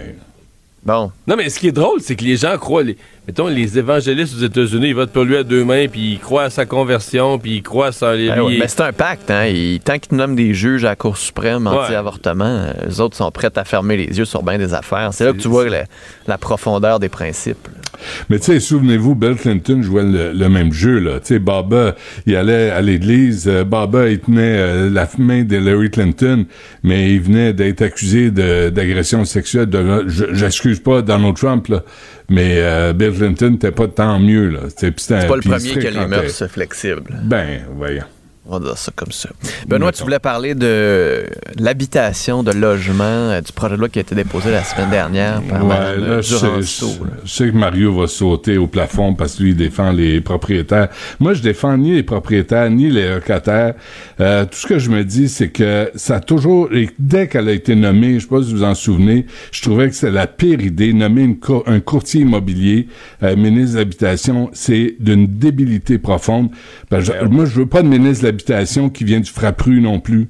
J'en veux pas d'un côté comme de l'autre. Puis les courtiers immobiliers ont largement profité la bulle immobilière, le fait que nos enfants peuvent pas se payer une maison, euh, tout ça, là, les courtiers immobiliers sont en partie responsables de ce marché. Mais là, pas elle, coup- Benoît, elle était, était courtière dans le commercial. Elle était pas, elle était pas courtière dans le Elle en faisait un résidentiel. peu. Elle était dans le commercial, mais en faisait un Ouais. peu dans le je résidentiel. je pense qu'elle, dans la pandémie, pendant que les la- maisons montaient de valeur, les bureaux, les bureaux étaient vides, là, elle était plus dans, Non, mais regarde, moi je pense que tu fais partie de la gang, t'en fais pas partie. Euh, tu sais, il y a un modèle à suivre, il y a une façon de faire. Puis les courtiers immobiliers, là, c'est bien de valeur, mais venez pas dire que vous êtes pas responsable en partie de la bulle immo- immobilière. Cela dit, euh, tu sais, le, le problème numéro un, là, là, on parle de cession de bail comme si c'était un grand, grand problème. Le problème numéro un, là, Madame Duranceau, je suis désolé de vous l'apprendre, mais c'est l'accès au logement. Et ce sont les, évictions sauvages. Il y a eu des cas de, jeunes. Il y en a une, une jeune, Pauline Cochefer, là, qui avait avec sa gang acheté des centaines de portes, puis des rénovictions, des gens qui habitaient là depuis 20 ou 30 ans, qu'elle crissait dehors, qu'elle voulait crisser dehors. En tout cas, la presse alléguait ça. Là, tu dis, ça, on peut pas vivre avec ça. C'est un, un besoin fondamental de se loger. Fondamental. Et là, on a de la spéculation. On a, puis je pense à nos enfants, là, qui ont des trois et demi à 1500 pièces. C'est scandaleux ce qui se passe. Puis elle, tout ce qu'elle dit, elle, elle trouve à dire, c'est ben là, pas de session de bail. Et en plus, en plus, elle ne veut pas toucher aux augmentations sauvages des nouvelles constructions pendant cinq ans. Et souvenez-vous l'an passé, des familles qui disaient, je viens d'avoir l'augmentation de loyer, je viens de m'installer, puis ils m'augmentent de, de 100, de 200 pièces, puis on peut pas dire non, je viens de m'installer. Je suis pogné à gorge, je vais le payer pareil, je vais rester là. Puis Mme Duranceau, dans la Gazette, dit, ben, tu sais, c'est aux locataires de décider s'ils veulent ou pas rester. Hey, le marché étant ce qu'il est, là, les locataires avalent le... Il y a des mauvais locataires, il y a des locataires sauvages, il y a des, il y a des snoraux, il y a des... Oui, il y a tout ça. Mais la, la grosse image, comme on dit en anglais, là, il y a comme des, des, des, des, des priorités qui sont pas abordées parce que c'était la pire idée de nommer un courtier immobilier ministre de l'Habitation. Mario. Ben, il y a des points euh, avec lesquels je suis d'accord, mais d'abord, à la base, là, pourquoi, pourquoi dans plein d'autres domaines, c'est bien de nommer quelqu'un qui connaît le secteur, puis ça serait pas vrai en habitation, là. Je veux dire, c'est bien de nommer quelqu'un qui connaît le secteur. En santé, Ouais, c'est comme si on avait nommé en santé un directeur d'agence de placement. là. Ben, c'est ça. Non, non, non, non, non, non, non. Je veux dire, elle connaît, elle a passé sa vie dans le marché immobilier. euh, euh, Mais c'est quoi sa réflexion sur la pénurie non, de mais, logement? mais là, mais, mais- mais c'est ça, j'allais dire, j'allais dire ça. Le vrai problème, Benoît, parce que là, elle change les règles entre propriétaires et locataires. C'est débattable. Euh, la question de pouvoir, le pouvoir. C'est euh, débattable, de- je suis d'accord. moi, le pouvoir d'un locataire de céder son bail, c'est sans l'approbation du propriétaire. Euh, ça, c'est depuis longtemps remis en question, mais tu sais, est-ce que est-ce que tu peux, quand tu es, quand t'es propriétaire, est-ce que tu peux te ramasser avec un locataire que tu n'as jamais voulu, que tu n'as pas enquêté, qui est- Mais Ben, attention, non, t'as là, attention, t'as attention, l'enquêter, c'est un attention, le, locataire qui cède un bail est responsable de ce bail, même s'il le cède. Fait que s'il Oui. cède un bail à un, à un- Mais- à un cro- à un tout croche, là, c'est contre lui que Mais le si propriétaire va l'appartement- si revenir. l'appartement est détruit, sale, euh, là, c'est le propriétaire qui se ramasse avec le problème. C'est pour ça que je te dis que c'est débattable. Mais le, le- Parce qu'il y a point, des taudis aussi à, à, à 1000 piastres, là. Puis des Ouais, il y a des propriétaires. taudis. Là, c'est- là, c'est là qu'on arrive à les rénovictions. Il y, a- il y a des propriétaires euh, qui ont exagéré. Mais il y a aussi des besoins de rénovation. Notre parc, tu parles de taudis, notre parc immobilier est vieux. Puis nos règles de la régie du logement font que quand une même personne reste là, on peut pas l'augmenter. Fait que là, pendant 5 ans, 10 ans, 15 ans, 20 ans, on l'augmente pas. Ou un, un, non, Ben, ou un, 2 l'augmentes, tu- un ou c'est 2 ça. par année. Fait que là, le Ouais. logement devient complètement hors marché parce que là, t'es- t'es dans une grande ville comme Montréal. Le marché monte. Là, tout à coup, t'as un logement qui est 500 pièces en bas du marché.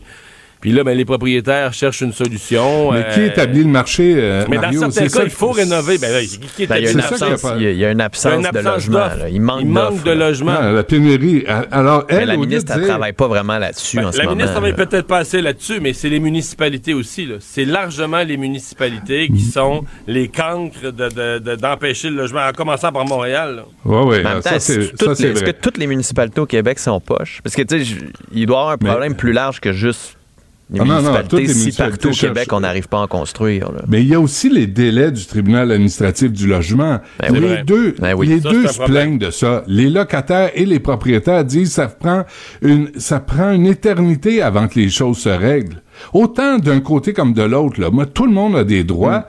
Et le, se loger est un droit fondamental, mais les propriétaires aussi, euh, tu sais, il y a eu de la spéculation auxquels les, courtiers ont, euh, ont participé. Mais à un moment donné, tu sais, aborder les vrais, parce que Mme Duranceau, là, de toute évidence, là, elle, voit pas c'est quoi les priorités.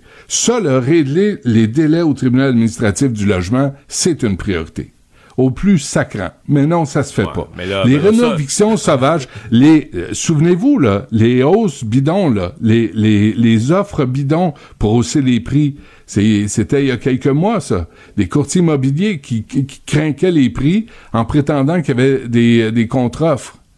Tout ça, c'est le même marché de nos sympathiques courtiers immobiliers qu'il faut mettre au pas. Il faut les mettre au pas. Au bout, au bout de la rue chez nous, là, il y a 10 ans, il y a une maison qui se vendait 500 000.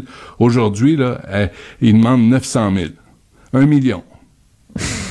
Comment voulez-vous que les jeunes s'achètent une maison? Oui, mais ils vont la vendre, là, c'est là Ils l'ont la vendu. demande. Ils Ah. l'ont vendu. Ils l'ont vendu. C'est pas de la faute du courtier, c'est parce qu'il y a quelqu'un qui est prêt à Ah payer le montant. Ah ouais, ouais. Non, Mario, c'est parce que l'historique de ça, là, je vous, je vous épargne l'historique, mais c'était une fois, puis c'est deux fois, puis c'est un cas, c'est une famille qui a dû partir, et là, le courtier immobilier, il y en a un qui sévit dans, dans le quartier ici, là, là, il craint les prix. Puis les gens, ben, c'est l'offre et la demande. Il y en a pas de maison. Ils voient celle-là est 200 000 au-dessus de ce qu'ils avaient prévu de payer. Ils l'achètent pareil. Bang! Là, le prix est devenu 700 000. C'est- une orgie. Et la ministre du Ranceau, c'est pas de quoi elle parle. Elle est dans ses, elle est dans son Mais fluff. non, mais là, mais là, Benoît, Ah non, elle de a quoi pas elle parle. d'affaire, Elle sait de quoi elle parle. Tu, tu peux pas dire à la fois, on n'aurait pas dû prendre une ministre issue du domaine puis dire elle sait pas de quoi elle parle. Elle sait pas de quoi elle parle en fonction de la réalité et des besoins des gens. Elle sait pas de quoi elle parle quand vient le temps de parler des locataires qui ont quand même des droits. Un, un couple là, qui, a. des revenus limités, là, t'as beau dire ils sont en 500 pièces en dessous du marché. Fuck le marché. Qui l'a établi le marché? Les compagnies à numéro. Mais euh, là, fait la demande. Non, là, fait la demande. Les compagnies à numéro qui... Benoît, il y, y a un t- il y a un taux d'inoccupation de 1% Ça veut dire que tous les logements ont trouvé preneur. Il manque de logements. C'est ça, le- c'est ça le moyen. Il manque. Ça, Il problème. manque de logement, il y a la spéculation, il y a les compagnies à numéro, t'appelles là, puis euh, ils te répondent pas, puis ils sacent de toi. Hey, ça, là, la, la, la, la réalité du locataire, c'est pas, c'est pas des farces. Il y en a des pas fins, il y en a des snoros, il y en a des crottés, mais la réalité comme telle, là, elle l'aborde pas. Là, là, pas de cession de bail. Comme si c'était cessation de bail. Comme si c'était l'enjeu numéro un. Je vous rappelle, le locataire est responsable du bail qu'il cède au prochain locataire. Fait que elle a, elle a pas l'affaire, là, Mme Duranceau. Tu voulais parler de Russell Brown, Mario, le- l'ex-juge maintenant à la Cour suprême qui a démissionné dans la tourmente de c'est pas clair. là? Il y a vraiment deux aspects. Il y a l'aspect comme un peu gênant, un juge de la Cour suprême du Canada qui est euh, dans un congrès de, droit, d'un grand congrès de droit prestigieux en Arizona, où doit être remis un prix à, Louis, Arbour, puis lui, c'est lui qui va faire le petit discours, la petite remise de prix. Je pense que c'est fait au moment où il rentre au bar. Et la soirée était trop bien arrosée, semble-t-il, donc il est passablement, euh, passablement intoxiqué. Et il y a deux versions des faits. là. Lui, la version qu'il a prétendue, c'est qu'il y avait un ex-marine qui, sans aucune raison, il a sauté dessus pour le bûcher. Bon. Euh... Pour le bûcher. mais là, ça, mais c'est un peu sa version. Lui, qui a été attaqué, Ah, il a été attaqué gratuitement. Lui il était assis bien tranquille, là, il buvait son scotch, puis tout à coup, bing bang, il pointe en face. Bon, ça, c'est sa version. L'autre version du Marine, qui lui a porté plainte, c'est que le type, euh, le juge, était harcelant avec une ou deux femmes, semble plus être deux femmes, euh, que lui s'est interposé, le juge n'arrêtait pas, ça s'est coltaillé, puis bon, le Marine a eu euh, un peu plus le dessus sur le juge. Ça serait...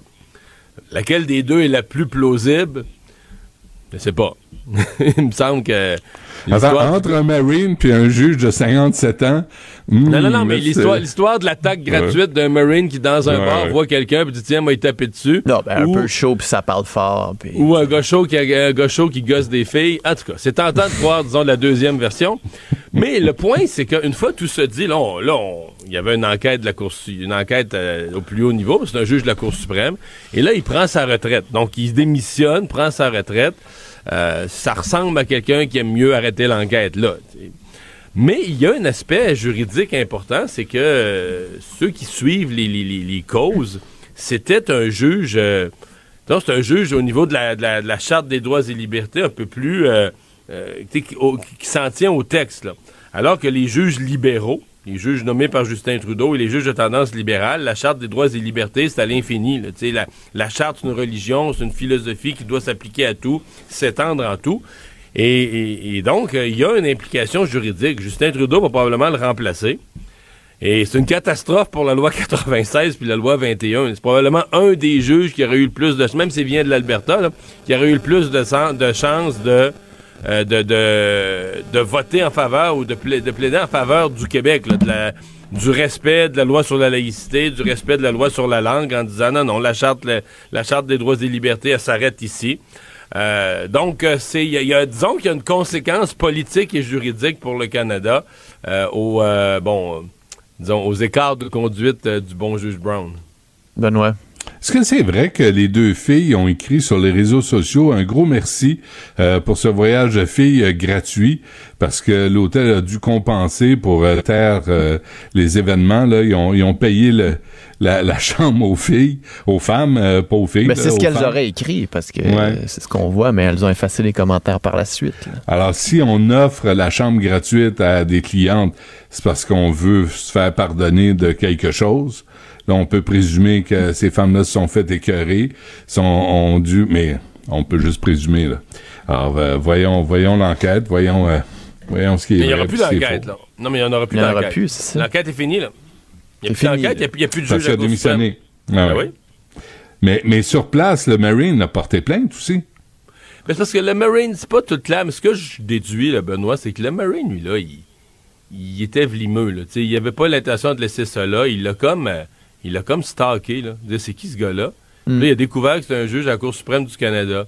Fait qu'il s'est dit, ah ben, bon yen. A de l'argent à faire, là. on va y payer. Non, non, non, on va y payer une ride. Il va payer pour son. Il va euh, souffrir plus que lorsque j'ai donné deux coups de poing à Marboulette. Exactement, là. Il va payer pour ces conneries, là. Et donc, lui a porté plainte au Canada, là. C'est, c'est, c'est ça qui est arrivé. Hmm. Un salaire de 456 900 dollars, c'est plate, hein?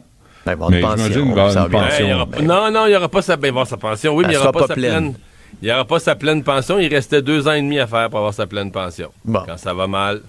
C'est quoi, c'est quoi, mettons, une demi-pension quand tu fais C'est- 500 je, pense que ça 000? va être, je pense que ça va être 200 000 plutôt que 268, si je ne me trompe pas. Ouais. Ben écoute, si jamais il cherche une job, euh, non, il est pas assez francophone pour euh, animer à Cube le matin. Euh, messieurs, bonne journée. Salut. Écoute bien, là. Je répéterai plus, là. Mais voyons donc. Zéro, zéro, zéro scène. On a, on a un petit coussin. Un chroniqueur financier, pas comme les autres. Michel Girard. Salut Michel. Bonjour Philippe Vincent. T'as une histoire de gros sous ce matin dans le journal. oui, c'est ça.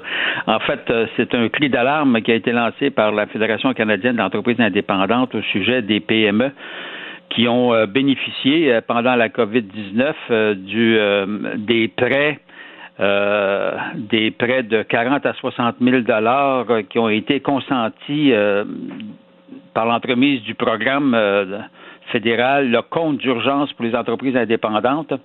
Ça, c'était, ça a été mis sur pied par Justin Trudeau dans le but d'aider les entreprises à passer à travers la crise, évidemment, financière que l'on a traversée à cause de la COVID-19. Et euh, écoute, tu as près de 900 000 PME au Canada qui ont bénéficié de ce, de ce programme-là. Il s'agit euh, de, prêts euh, sans intérêt. Là. Or, euh, bien en plus de ça, l'autre caractéristique euh, très intéressante pour euh, les bénéficiaires, c'est que du 40 à 60 000 dollars, euh, tu pouvais, si tu le rembourses euh, d'ici le 31 décembre prochain, le prêt en question, tu peux garder euh, dans tes coffres de 10 000 à 20 000 dollars comme subvention finalement. Alors, mais le problème, ça c'est beau pour toutes les entreprises euh, qui vont rembourser d'ici le 31 décembre prochain, mais euh, t'en, t'en as au, moins 250 000. En fait, t'en as 386 000 qui ne pourront pas le faire parce que leurs finances sont trop pré- précaires, même si l'économie tourne rondement, leurs finances sont trop précaires. Donc, euh, ce qui va arriver, c'est qu'en ne pouvant pas rembourser le prêt, elles vont perdre évidemment la subvention de 10 000 à 20 000 euh, qu'elles auraient pu avoir si elles avaient remboursé le prêt. Et puis en plus de ça, elles vont commencer à devoir payer pendant les deux prochaines années euh, 5% d'intérêt. C'est pas gros, mais quand quand tu as les finances précaires, euh, n'importe quel montant additionnel euh, vient plus euh, t'étouffer.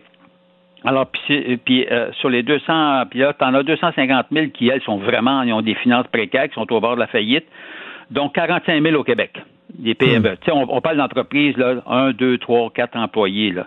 Puis les PME au Québec, euh, c'est, très présent chez nous, là, mais il y en a 45 000 qui sont vraiment au bord, du précipice financier.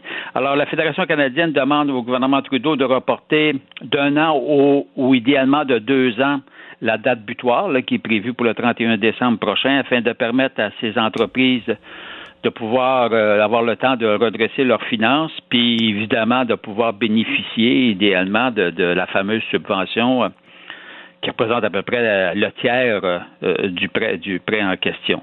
Or, euh, mais pour le gouvernement fédéral, l'enjeu, parce que là, on parle d'un programme, le compte d'urgence, c'est 49 milliards de dollars qui a été avancé au PME en termes de prêts. 49 des prêts sans intérêt en passant. 49 milliards. Mais si la date butoir n'est pas reportée, le gouvernement fédéral risque de perdre parce que si les entreprises font faillite, euh, le fédéral, avec ces prêts-là, va se retrouver gros gens comme devant. Donc, pour le fédéral, c'est quand même un enjeu de 10 milliards. De 10 milliards de dollars. Alors donc, euh, Justin Trudeau, avec tous les problèmes qu'il a à régler, il y a maintenant cette patate chaude-là entre, en- entre, entre les mains, à savoir si oui ou non il va accepter de reporter d'un an ou deux la date butoir euh, à la demande de, de la Fédération canadienne d'entreprises Fort probablement, là, je veux dire, fort probablement qu'ils vont faire ça, là, politiquement. Ben, c'est parce que ton choix, ton, ton choix, il est le suivant.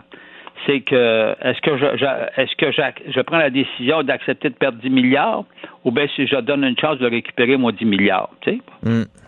Hein? Alors, quand tu calcules pas pire, qu'est-ce que tu fais, tu penses? Et puis, euh, évidemment, quand- on parle du gouvernement fédéral, on parle, on, on parle de l'ensemble des contribuables. Mais regarde bien, là.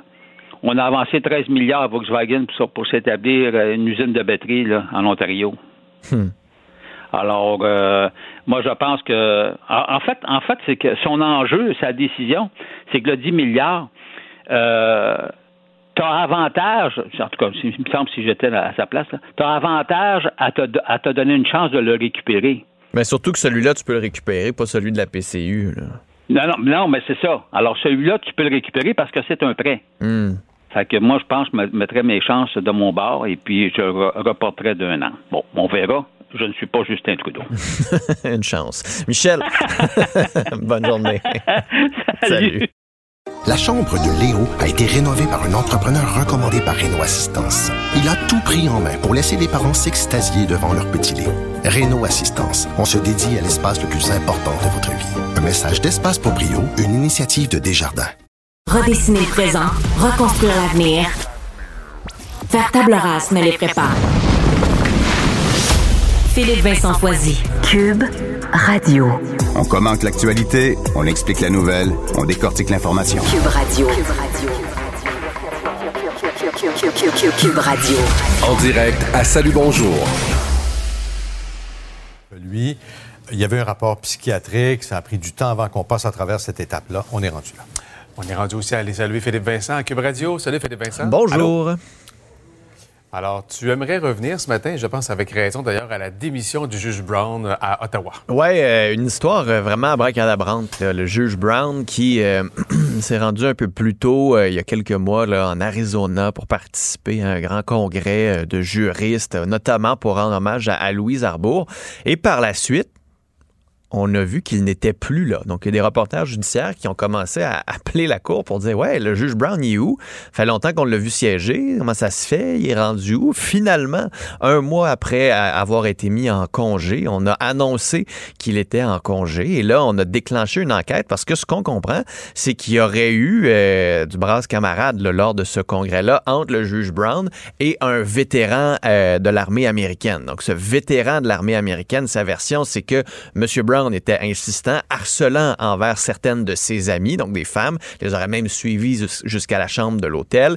Le vétéran se serait interposé. M. Brown l'aurait poussé. Finalement, le vétéran lui aurait donné euh, deux coups de poing, ce qui l'aurait fait euh, tomber par terre. M. Brown dit au contraire, j'ai rien fait. C'est ce vétéran totalement ivre qui est venu euh, me tabasser. Donc, deux versions totalement contradictoire. Et là, le Conseil de la magistrature ouvrait une enquête. M. Brown espérait que le Conseil de la magistrature fasse rien à voir, passer à autre chose, mais on a décidé quand même de laver plus blanc que blanc.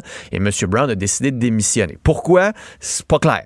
Pourquoi il n'y aura pas d'enquête? Parce qu'il n'y aura pas d'enquête parce qu'il a démissionné. Donc, on évite un long processus. On évite aussi le fait qu'il y ait un siège vacant à la Cour suprême pendant encore quelques mois parce que ça aurait pris du temps. Les juges travaillent très fort. Mais encore une fois, on est dans un processus d'une bizarre opacité et c'est un problème du système judiciaire. Au moins, le juge en chef, euh, M. Wagner, va faire le point tantôt euh, en public. Donc, il y a quand même un effort pour être plus transparent. Mais dans tous ces cas-là, c'est Paul Bernardo qui change de prison, la transparence n'est jamais vraiment là au rendez-vous dans le système judiciaire ces temps-ci et ça peut nuire là, à la confiance du public envers euh, le système. Oui.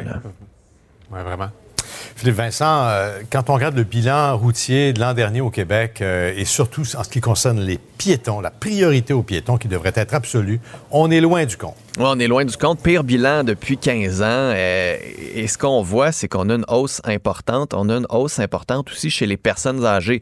Et ça, ça va prendre une réflexion plus large sur comment on adapte nos villes pour les personnes âgées qui sont souvent à pied. Ça prend plus de temps à traverser une rue. Des fois, on a les réflexes un peu moins aiguisés. Donc, qu'est-ce qu'on va faire pour protéger ces personnes-là? Qu'est-ce qu'on va faire aussi pour protéger les piétons? Je je veux, veux pas, c'est pas un cycliste qui rentre dans un piéton qui va le tuer. C'est pas un piéton qui rentre dans un piéton qui va le tuer. C'est une qui rentre dans un piéton qui risque de le tuer. Donc, qu'est-ce qu'on fait sur les routes? Les limites de vitesse, comment ça se fait qu'on a encore, euh, qu'on ne les respecte pas? L'Association des directeurs de la police ce matin dit dans la plupart des cas, c'est la vitesse qui est en cause. Ben, ça prend de la répression. Le directeur, de le directeur de cette association des directeurs de police dit, Tiens, on vous donne une contravention, c'est pour éviter des drames humains. Je pense que des fois, ça vaut mieux plus de contraventions que plus de piétons morts, là, que d'avoir des morts sur la conscience. Et comme automobiliste, ben, c'est à nous d'y penser aussi et de faire attention. Absolument. Ouais, puis La distraction au volant aussi, Aussi. devient un enjeu euh, hyper important. Non, puis en plus, euh, avec le trafic, la congestion, tout le monde s'en va sur des petites routes, des routes où il y a plus de vie, puis on fait moins attention, on veut aller plus vite, on est pressé, on est stressé, donc il Ouais. faudrait mettre de la musique classique à la radio. en boucle. Salut. Salut, merci, Salut. merci Philippe Bonne Vincent. journée.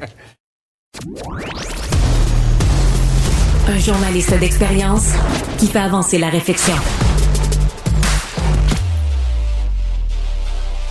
Philippe Vincent Foisy.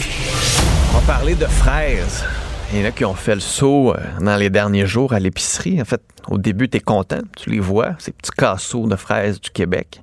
Des belles fraises de chez nous, à côté des fraises californiennes, grosses et gorgées d'eau. Et tu regardes le prix puis tu fais Wow! Qu'est-ce qui se passe? Le casseau de fraises, je l'ai vu à quelques reprises, à peu près à 8 piastres, souvent pour un casseau un peu plus petit, alors qu'à côté, les fraises de la Californie sont deux casseaux pour 5 piastres. Est-ce que c'est un signe de l'été? Est-ce que les fraises vont coûter une fortune? Est-ce qu'on peut s'attendre? Qu'il y en ait tellement que les prix baissent? On en parle avec Jasmine Sauvé, qui est directrice générale de l'Association des producteurs de fraises et de framboises du Québec. Madame Sauvé, bonjour. Bonjour, M. Foisy. Est-ce que vous comprenez que les consommateurs ont fait le saut dans les derniers jours? Oui, mais en même temps, là, les, les prix sont toujours élevés comme ça en début de saison. Hein. Produire des fraises comme ça, qu'on qu'on appelle des fraises de primeur, ça nécessite des techniques de production particulières. Euh, il y a peu de fruits, donc euh, c'est pas nouveau de cette année là. euh, c'est comme ça à chaque année. En début de saison, ça coûte cher, puis là, pendant la saison, ben les prix diminuent, puis ça devient le temps de faire des provisions. OK. Mais puis les casseaux plus petits, ça, vous nous aviez averti, mais ça reste que c'est Ouais. plus petit.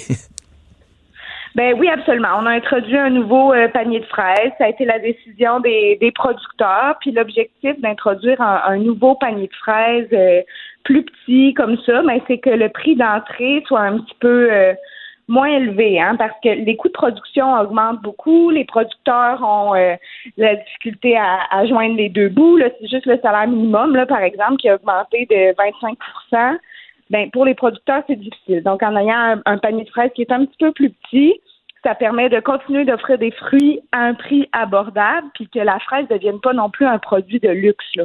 Oui, mais c'était un peu ça ma, prochaine question. Tu sais, vous dites peut-être que les prix vont baisser au courant de l'année. À, quel point vous voyez cette baisse de prix-là? Parce que les, vous le dites, les salaires changeront pas, euh, la main-d'œuvre euh, va être encore là, les coûts de transport changeront pas non plus. Donc, euh, À quel point on peut vraiment s'attendre à en avoir qui vont être abordables cet été? Ben, c'est sûr que à ce moment-ci de l'année, c'est difficile à prévoir parce qu'il y a beaucoup de choses. Comme vous le dites, là, il y a beaucoup de choses qui rentrent dans le coût de production, mais il y a d'autres facteurs comme par exemple euh, la météo, si on a des grandes chaleurs, si la saison est belle, qui euh, peut avoir une influence sur le prix. Puis là, aujourd'hui, on peut pas savoir à quoi ça va, ça va ressembler là, euh, pour le reste de la saison. Là. Mais normalement, les, les techniques de production qu'on utilise en début de saison pour produire la fraise de primeur coûtent plus cher. Donc, c'est certain qu'on va avoir une baisse de prix quand on va être dans la, la, la grosse saison, mais on ne sait pas ça va être une baisse de prix de combien. Là. OK. Puis au niveau de, la météo, vous en parlez, on a comme eu euh, un début, ben, une fin de printemps, début d'été un peu, euh, pas, merdique ou catastrophique, là, dépendamment à, à qui vous parlez. Euh, le gel, la chaleur, la sécheresse. On est, vous en êtes tout dans les, dans les productions? Oui, mais comme vous le dites, là, il y a eu vraiment des gros gels à la fin du mois de mai. Puis ce qui était particulier, c'est que les gels étaient très froids, donc moins 5, moins 6 pendant de longues périodes, 5 à 6 heures. Donc ça, ça fait en sorte que les producteurs, là, ils doivent travailler d'arrache-pied toute la nuit pour protéger leurs plants de fraises. Euh, la bonne nouvelle, c'est qu'on remarque que dans la plupart des cas, ça a fonctionné. On a des producteurs qui ont eu des pertes, mais en règle générale, les méthodes de protection utilisées ont bien fonctionné. Donc, ça devrait pas trop affecter la quantité de fraises qui vont être produites cet été, mais on peut dire que les producteurs ont eu peur. Là. OK. Puis au niveau des framboises, est-ce que c'est la même chose? Est-ce que c'est différent? On devrait en avoir bientôt? Est-ce qu'elles vont être abordables? Les framboises, c'est toujours un petit peu plus tard. Puis là, on développe là, euh, des nouvelles méthodes de production. Donc, les producteurs produisent, certains produisent euh, avec des méthodes plus traditionnelles, mais d'autres produisent euh, hors sol. Puis ça, ça fait que les plants sont moins sensibles au gel. Mais ça, c'est toujours plutôt mi-fin juillet. Là. Fait que c'est pas tout de suite. OK. Puis ça devrait, est-ce que ça devrait, en termes de prix, être normal ou on devrait faire le saut encore les premières semaines puis ça va se calmer après? Là, c'est encore trop tôt pour moi de vous dire. Ça dépend encore là, de, de, de la météo puis qu'est-ce qui peut arriver d'ici là.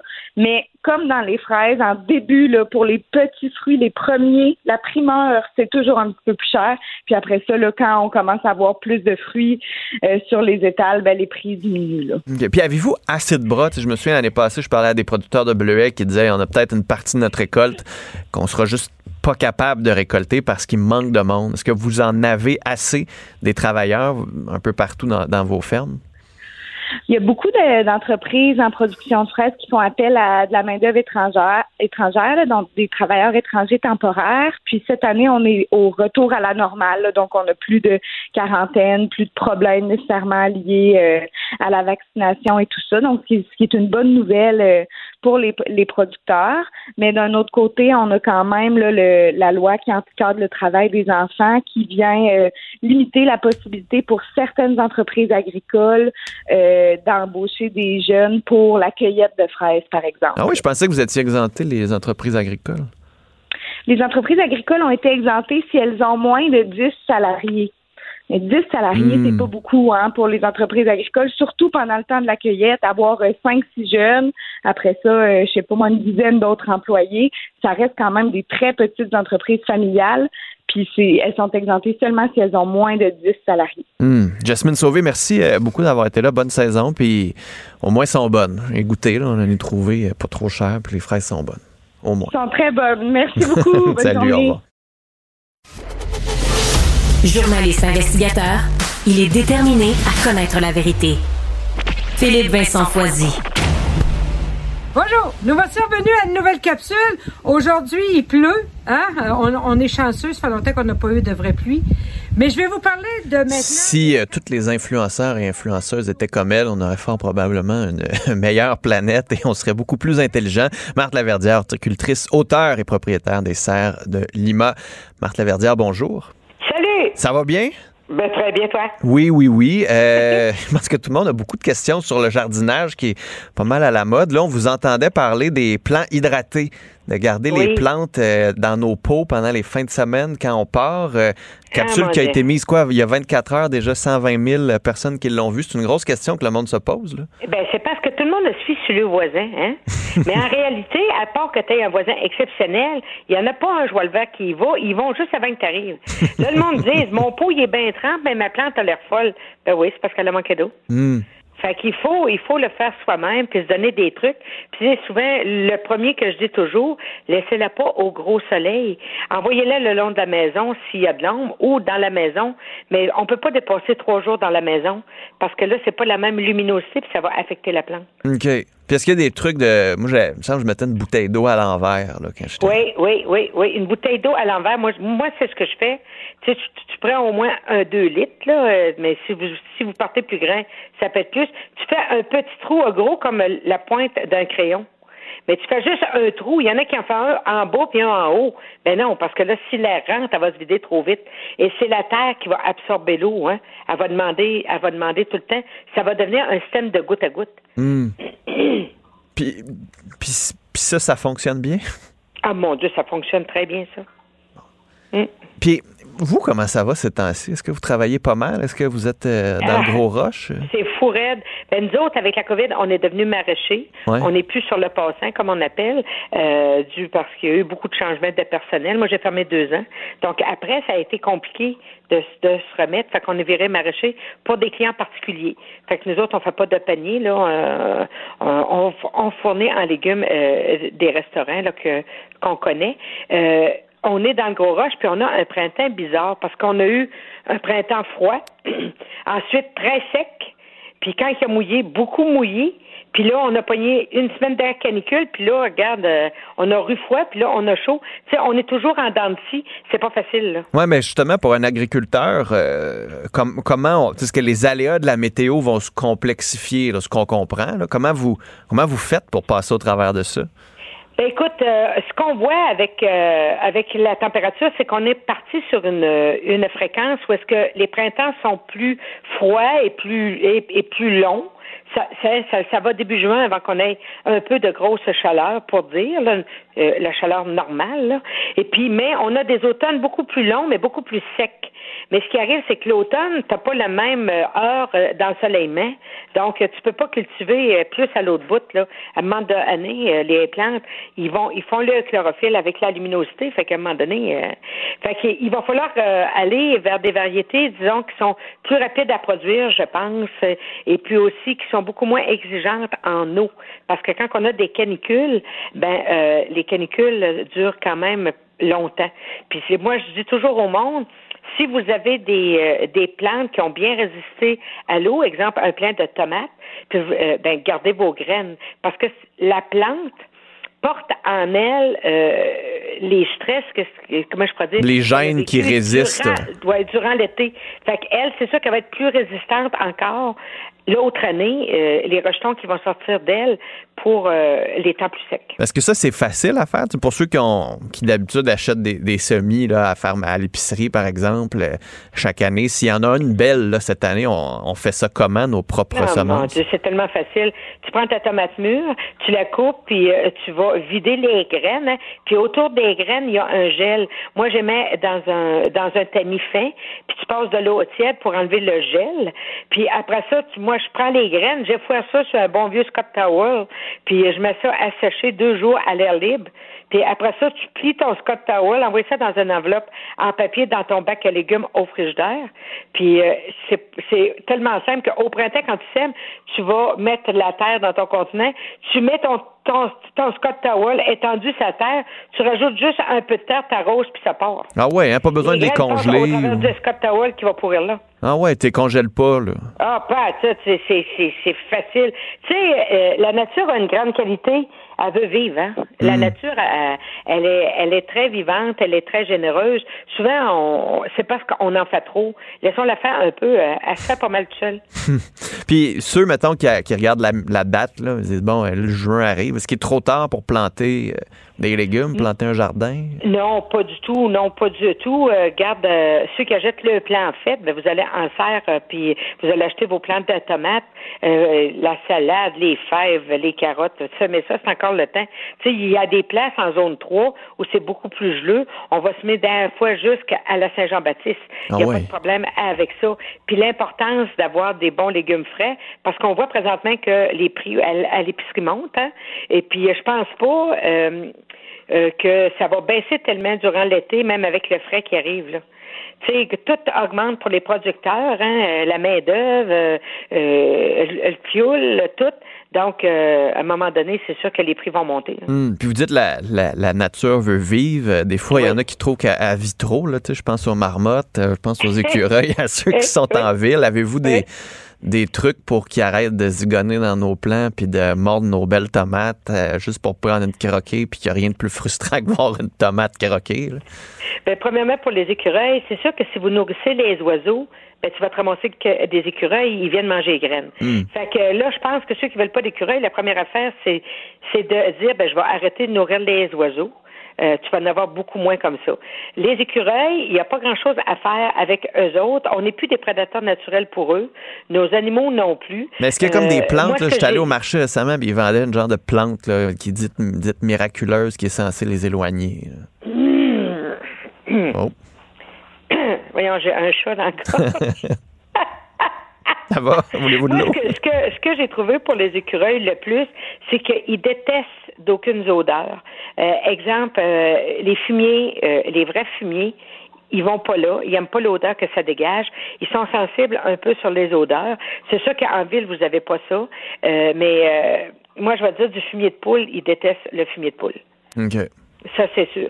Pour ce qui est des siffleux, là, on a un grand débat. Il y en a qui disent que ça marche, il y en a qui disent que ça marche pas. Moi, je vais dire qu'est-ce que je fais moi, puis qu'est-ce que j'ai vu qui marchait ici. Puis, euh, point final, là, je suis pas le bon dieu du siffleux, comme on dit. Euh, moi, quand je veux euh, contrer un animal, premièrement, je le tue pas. Je veux juste l'éloigner. Euh, je vais toujours chercher son prédateur naturel le plus possible. Parce que dans la nature, c'est comme ça qu'il fonctionne. OK? Bon, le prédateur naturel de la marmotte, ben c'est c'est quoi? Le coyote. Les coyotes, puis t'as le chien.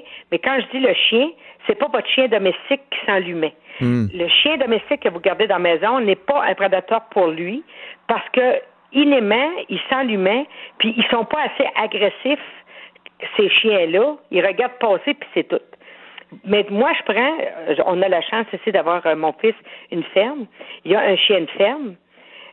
Un chien qui sent le chien. Tu sais ce que ça fait, le chien mouillé? Ouais, ouais, un Bon, chien qui je sent le ramasse chien. ce, ce poil-là. Je le broche, je ramasse ce poil-là et je vais en mettre dans le nid, dans le trou. Parce qu'un ça a toujours deux trous. Ça a euh, un trou puis un trou en cas de secours, comme on dit. Mm. Je mets du poil dans un trou et souvent, l'autre trou, il est, il, il est pas chez nous parce que les trous sont pas prêts tant que ça un de l'autre. Et puis, euh, je vois plus. Bon, il s'en va ailleurs. Il s'en va ailleurs parce que quand il monte dans son trou, il sent qu'il y a comme un chien qui a le nez là.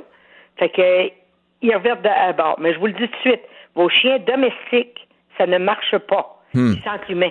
Ça prend, ça prend un vrai chien qui, qui Ça vit prend dehors. un chien que pour eux, c'est un- un- une bête qui peut les agresser. Hmm. Je, je lisais votre euh, autobiographie, le 100% nature euh, confidence, euh, puis je- j'essayais de voir comment vous comment vous réussissez à équilibrer votre vie entre les chants, les capsules, les conférences. je sais que vous dites que ben, je vous avez de l'énergie, puis on le sent. mais- Euh, J'équilibre ça euh, du fait que les livres, je les écris beaucoup la nuit. Je dors pas beaucoup. Moi, je suis un, un hyperactif non médicamenté, donc j'ai pas besoin de beaucoup de sommeil. Euh, la nuit, je vais écrire parce que là, c'est tranquille. Il n'y a pas de bruit autour de moi. Il n'y a pas personne qui me demande. Je vais écrire la, nuit. Pour ce qui est des conférences et des shows, ben, c'est sûr que les journées que je passe à la route, ben, que c'est ceux qui sont ici avec moi qui s'occupent de mes affaires. Mais, euh, tu sais, je pense que je suis capable de de faire ça. Euh, puis tu sais, nous autres, on a une fondation, on a parti une Ben oui. fondation pour les enfants handicapés. Fait que, tu sais, euh, euh, les livres de jardinage, tout ça, les, les, une, une partie de mes conférences, une partie de mes shows, ça va à la fondation. Fait que ça, c'est mon but, ça, tu sais. Moi, je veux dire, euh, j'ai un rêve, c'est d'avoir une maison de répit sur la rive sud, dans mon coin, puis j'aimerais y arriver. Puis ça, êtes-vous en, en voie de ça? Parce que je, je- je regardais justement cette, cette fondation-là. Oui. Tu sais, Il y a du travail. Vous avez dit, je vous avez fait un stand-up à un moment donné, justement, Oui. pour aller chercher de l'argent pour cette fondation-là, pour, pour Jeanne. Euh, Est-ce que vous la voyez, cette maison-là, dans un avenir proche? Écoute, euh, là, présentement, ça fait déjà quatre ans qu'on donne euh, déjà à des parents. Fait que s'il y en a qui ont besoin, on n'est pas territorial, c'est candidature à Québec. C'est les 0-16 ans avec un handicap multiple. On donne pour euh, du répit, on donne pour des euh, euh, des machines, on donne pour des professionnels au privé, ergo, physio, ainsi de suite. Ça, on donne depuis quatre ans. ça, les livres et les conférences, on, on a un pote pour ça, on donne. Le show d'humour, j'ai espérance de ramasser assez pour a- ra- faire la maison. Fait que je me donne à peu près 3-4 ans. Un show, tu sais, une, une run de show, c'est 3-4 ans. À venir à, à date, euh, les salles sont remplies, le monde vient de me voir, ça va bien. J'ai espérance d'y arriver. En tout cas, mettez ça, envoyez ça en l'air, comme on dit, envoyez Hmm. ça dans le beau et On dans allume un lampion. Ça m'en prend. Bon. J'en veux, j'en veux une. Bon, ben regardez, on, on vous allume un lampion. On vous remercie beaucoup d'avoir été là. On vous suit les capsules. Il y a les livres de jardinage aussi. Oui. Euh, je vous l'avais dit, si tous les influenceurs étaient comme ça, on aurait une bien meilleure planète. Marc Laverdière, merci énormément d'être là aujourd'hui. plaisir. Au plaisir. Bye-bye. Au revoir. Attentif, aux aguets. Il donne la parole aux acteurs de l'actualité. Philippe Vincent Foisy. Comment on peut appeler ça. Est-ce que c'est le Trump Show? Est-ce que c'est le cirque américain? Euh, en tout cas, les États-Unis nous gardent assez occupés, principalement l'ancien président Donald Trump qui va faire face à 37 chefs d'accusation pour avoir conservé des documents, notamment certains en lien avec code nucléaire, sa résidence de Mar-a-Lago. 15 heures aujourd'hui, devra se rendre devant un tribunal de Miami. Parfait pour sa campagne, parfait pour le système judiciaire américain. Julien Tourelle est chercheur à l'Observatoire des États-Unis de la chaire Raoul d'Endurant. Monsieur Tourelle, bonjour. Bonjour. Alors, est-ce que vous allez regarder avec du popcorn ce qui se passe à 3 heures cet après-midi?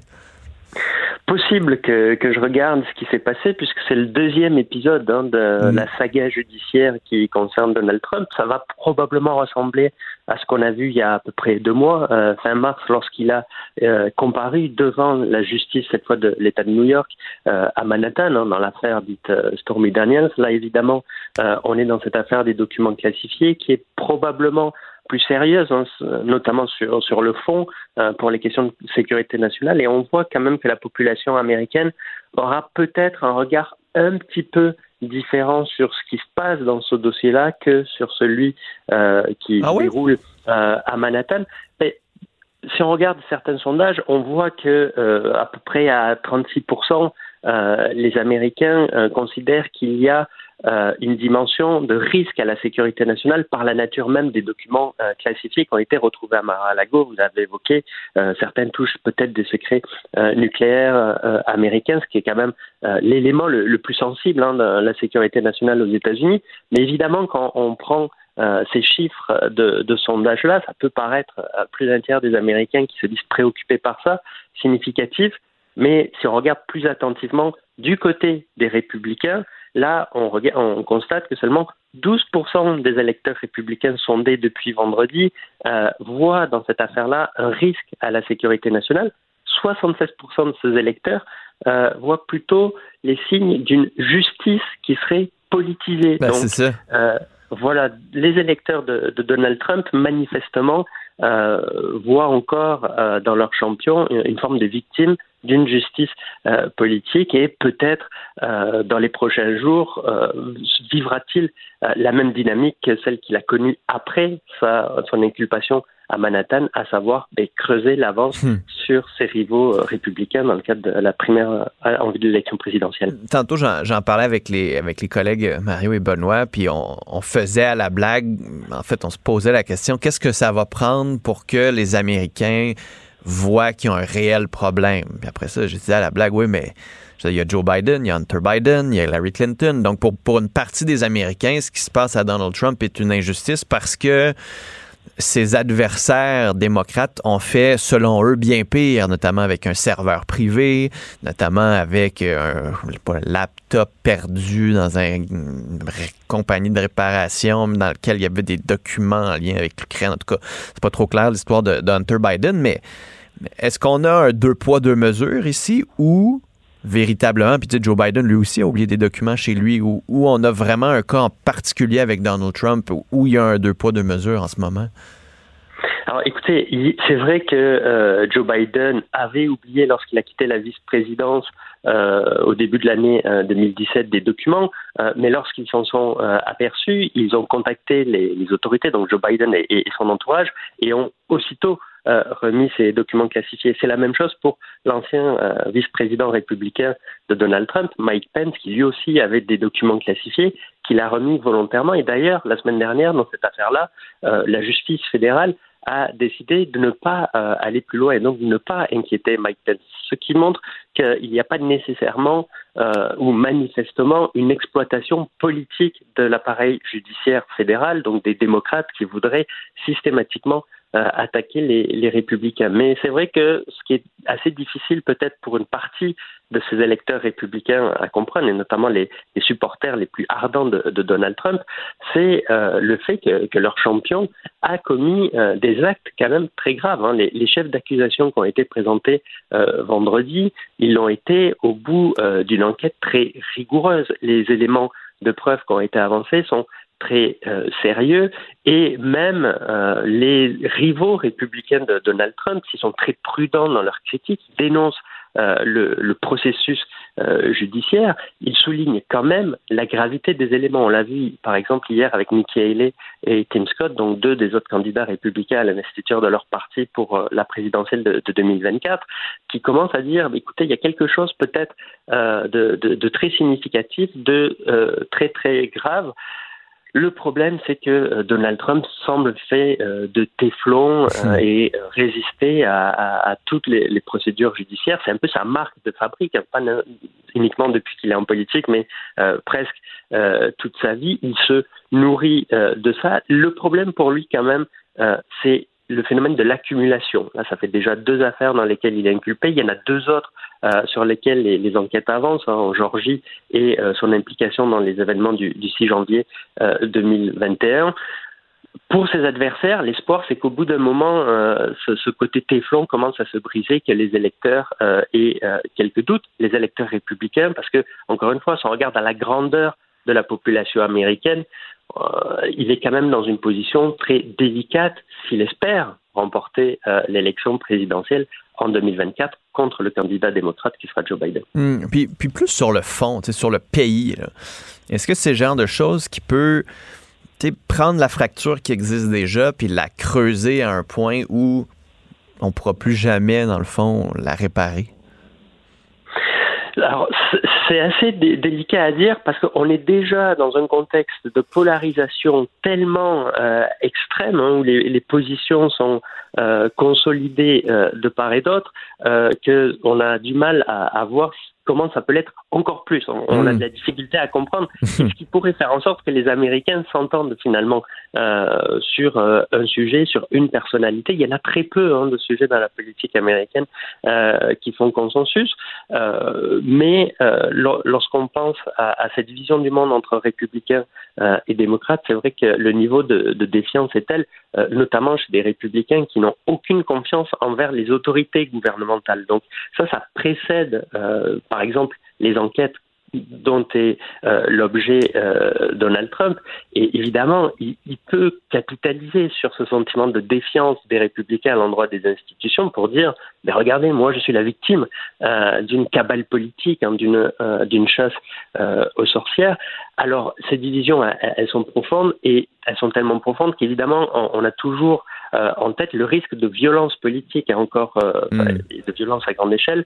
Euh, les autorités aujourd'hui à, à Miami sont quand même en état d'alerte. On, on l'évoque un petit peu moins qu'il y a deux mois euh, à New York, parce que euh, même s'il y a quand même des, des, des partisans de Donald Trump qui, euh, depuis le week-end, appellent à des rassemblements, des propos euh, quand même assez euh, violents. Il y a toujours ce, ce risque-là, il est manifeste. Hein, le, le, le 6 janvier 2021 euh, est là pour, euh, pour le rappeler.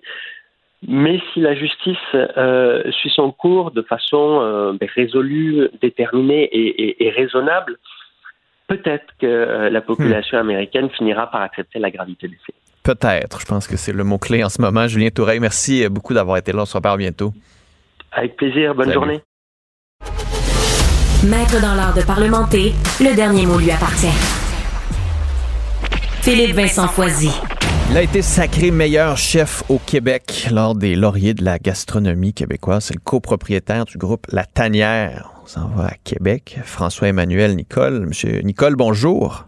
Bonjour. D'abord, félicitations. Merci beaucoup, c'est gentil. Comment on se sent quand on est le meilleur chef euh, du Québec?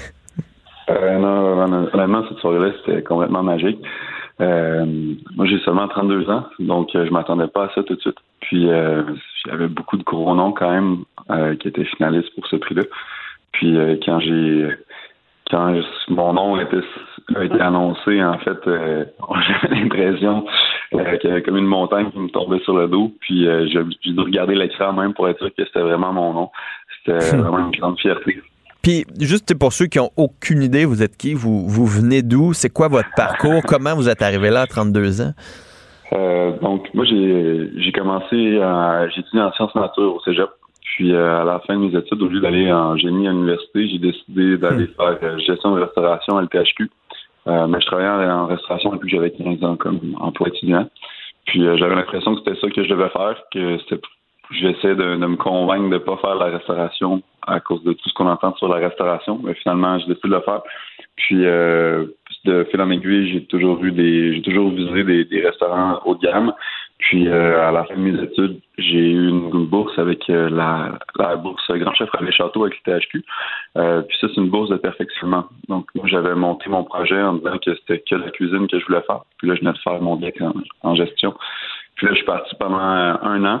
Euh, quatre mois en Australie, quatre mois en France, quatre mois en Espagne, dans des restaurants qui font partie euh, des meilleurs restaurants au monde. Puis euh, suite à ça, je suis revenu à Québec. Euh, j'ai commencé à travailler un petit peu à la légende euh, dans, dans le vieux port de Québec. Puis là, j'ai rencontré les Frédéric Laplante et Karen Terrien, qui venaient tout juste de fermer la tanière qui était située dans le rang Saint-Ange à l'époque. Puis moi, j'avais envie d'ouvrir quelque chose de plus haut de gamme à Québec. Donc, on s'est associés. Puis en 2017, on a commencé à lancer le projet euh, de, de rouvrir la tanière. On a ouvert le bistrot L'Origine entre-temps euh, avec Sabrina Lemay, qui est chef de l'Origine, qui est une de nos associés également. Puis euh, en 2019, mars 2019, on a ouvert euh, la tanière. Puis euh, en, cet automne, en, en 2022, on a obtenu nos, nos cinq diamants, qui est une, une, une reconnaissance énorme. Il y a seulement quatre restaurants au Canada qui ont cinq diamants. Donc, euh, ça a été très, très vite. Puis, qu'est-ce que vous faites à, à la tanière? C'est- Vous dites c'est haut de gamme. euh, sais, haut de gamme, je veux dire, on entend, je sais pas moi, le toqué ou euh, des, des, des restaurants là, français où tu manges une bouchée, puis la cuisine moléculaire. Puis, c'est quoi que vous faites? Donc, euh, pour moi, le, le luxe euh, que j'essaie d'offrir, c'est probablement une expérience humaine. Chez nous, les gens vont, vont se déplacer dans trois routes pendant la soirée. C'est dans un local qui date de 1686. Pour, pour nous, c'était important d'avoir un lieu qui avait une histoire à raconter aussi pour faire cette Donc, expérience. vous êtes dans l'histoire de Québec, là, dans un bâtiment patrimonial à Québec. là. Exact. Ça date de 1686. Euh, c'est des voûtes souterraines. Il n'y a aucune fenêtre dans le restaurant. Puis en fait, on raconte euh, ben, l'histoire de, de- des plantes sauvages euh, au travers du menu. Vraiment, on, on repart sur un écosystème pour faire notre série de bouchées euh, qui commence le repas. Les gens commencent avec ces six bouchées-là. Puis en fait, l'idée de prendre un écosystème, c'est de, pousser la création parce que les deux, trois premières plantes dans ces écosystèmes-là, souvent on est capable de les trouver assez facilement. Mais après, il faut se creuser la tête un peu pour en trouver d'autres. Par exemple, on faisait une série bouchée sur euh, les plantes euh, de la- des berges du Saint-Laurent, de l'estuaire du Saint-Laurent. Là, on est en train de développer quelque chose pour cet été avec les, euh, les plantes d'eau douce. Donc euh, aujourd'hui, on s'en va avec l'équipe euh, en stand-up paddle sur les euh, sur les lacs au nord de Québec pour essayer de trouver des plantes. Ça, c'est que pour nos bouchers. Après ça, on a huit services qui suivent dans d'autres salles où là, ça va être des, un menu qui raconte soit l'histoire du bâtiment, qui met en valeur un producteur, ou encore qui raconte l'histoire du quartier. Donc, en fait, le, le repas se veut un prétexte à raconter une histoire tout le long de la soirée. Puis ça, ça s'adresse quoi? Est-ce que c'est principalement des touristes qui viennent vous voir? Est-ce que c'est une clientèle locale, québécoise? C'est, c'est qui qui vient manger chez vous? Euh, donc, ça, moi, je suis très content parce qu'en fait, euh, c'est un beau mix. Je vous dirais que les week-ends, c'est euh, à 95% de la clientèle locale. Ah Puis, euh, c'est les, les samedis, il faut souvent c'est la, la journée où il faut réserver le plus longtemps à l'avance parce que c'est la clientèle locale qui va réserver pour souligner des occasions spéciales. Euh, puis euh, après ça, les, les journées un petit peu tranquilles, les jeudis, les dimanches, euh, ben on, on va pouvoir remplir le restaurant avec la clientèle touristique. Puis on est dans le dans le très haut de gamme. Là. Oui, exact. Chez nous, pour vous donner une idée, on, a, on fait 62 clients par soir. Puis on a euh, 30 employés en même temps sur le plancher pour faire ces 62 couverts. Oh boy. tu me semble que c'est pas un ratio qui fonctionne. Non, mais ça fonctionne. En fait, justement, mon, mon background de gestion, euh, moi, c'est quelque chose que sur lequel j'avais travaillé. À l'école, on nous apprend toujours, ça prend 30% de coût main-d'œuvre, 30% de coût nourriture. Euh, ben, en fait, moi, j'ai décidé d'inverser ça, de mettre à, à 45% de coût de main-d'œuvre, puis à 15% de coût de nourriture, parce qu'en fait, toute la nourriture qu'on reçoit, on la prend le plus brute possible, puis on la transforme pour euh, rendre un produit de gamme. Puis je suis convaincu que justement, de le fait de mettre autant d'humains au service euh, de la clientèle, c'est ce qui fait que l'expérience devient haut de gamme.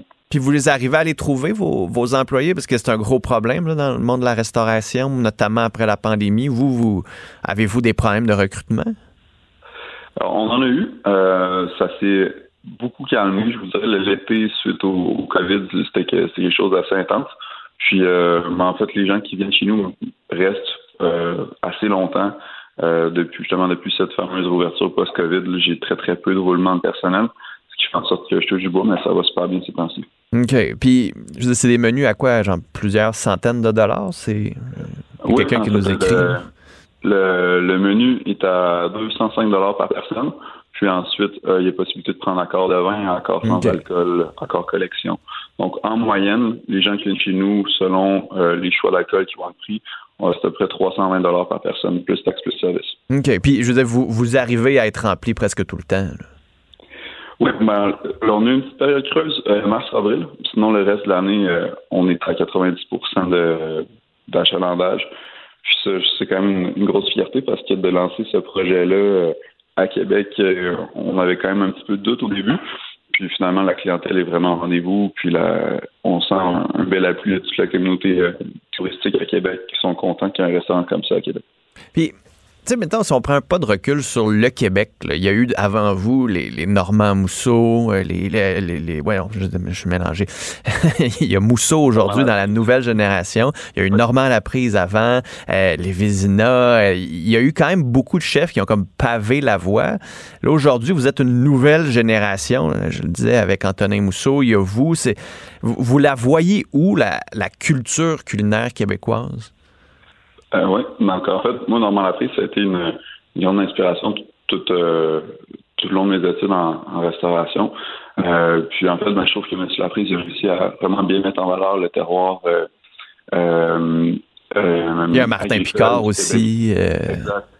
Donc, tous ces chefs-là ont vraiment travaillé à travailler les, les liens avec les producteurs directs. Puis, en fait, moi, mon défi, c'est de travailler le terroir sauvage québécois. Parce qu'on on s'en rend pas compte, mais il y a plein de choses dans la nature au Québec qu'on qu'on connaît pas, euh, puis qui sont comestibles, puis qui sont des fois très... Fait que vous allez cueillir, vous le dites tantôt en paddleboard, vous allez dans la forêt, vous, puis vous pouvez faire une partie de votre, votre épicerie pour, pour la soirée.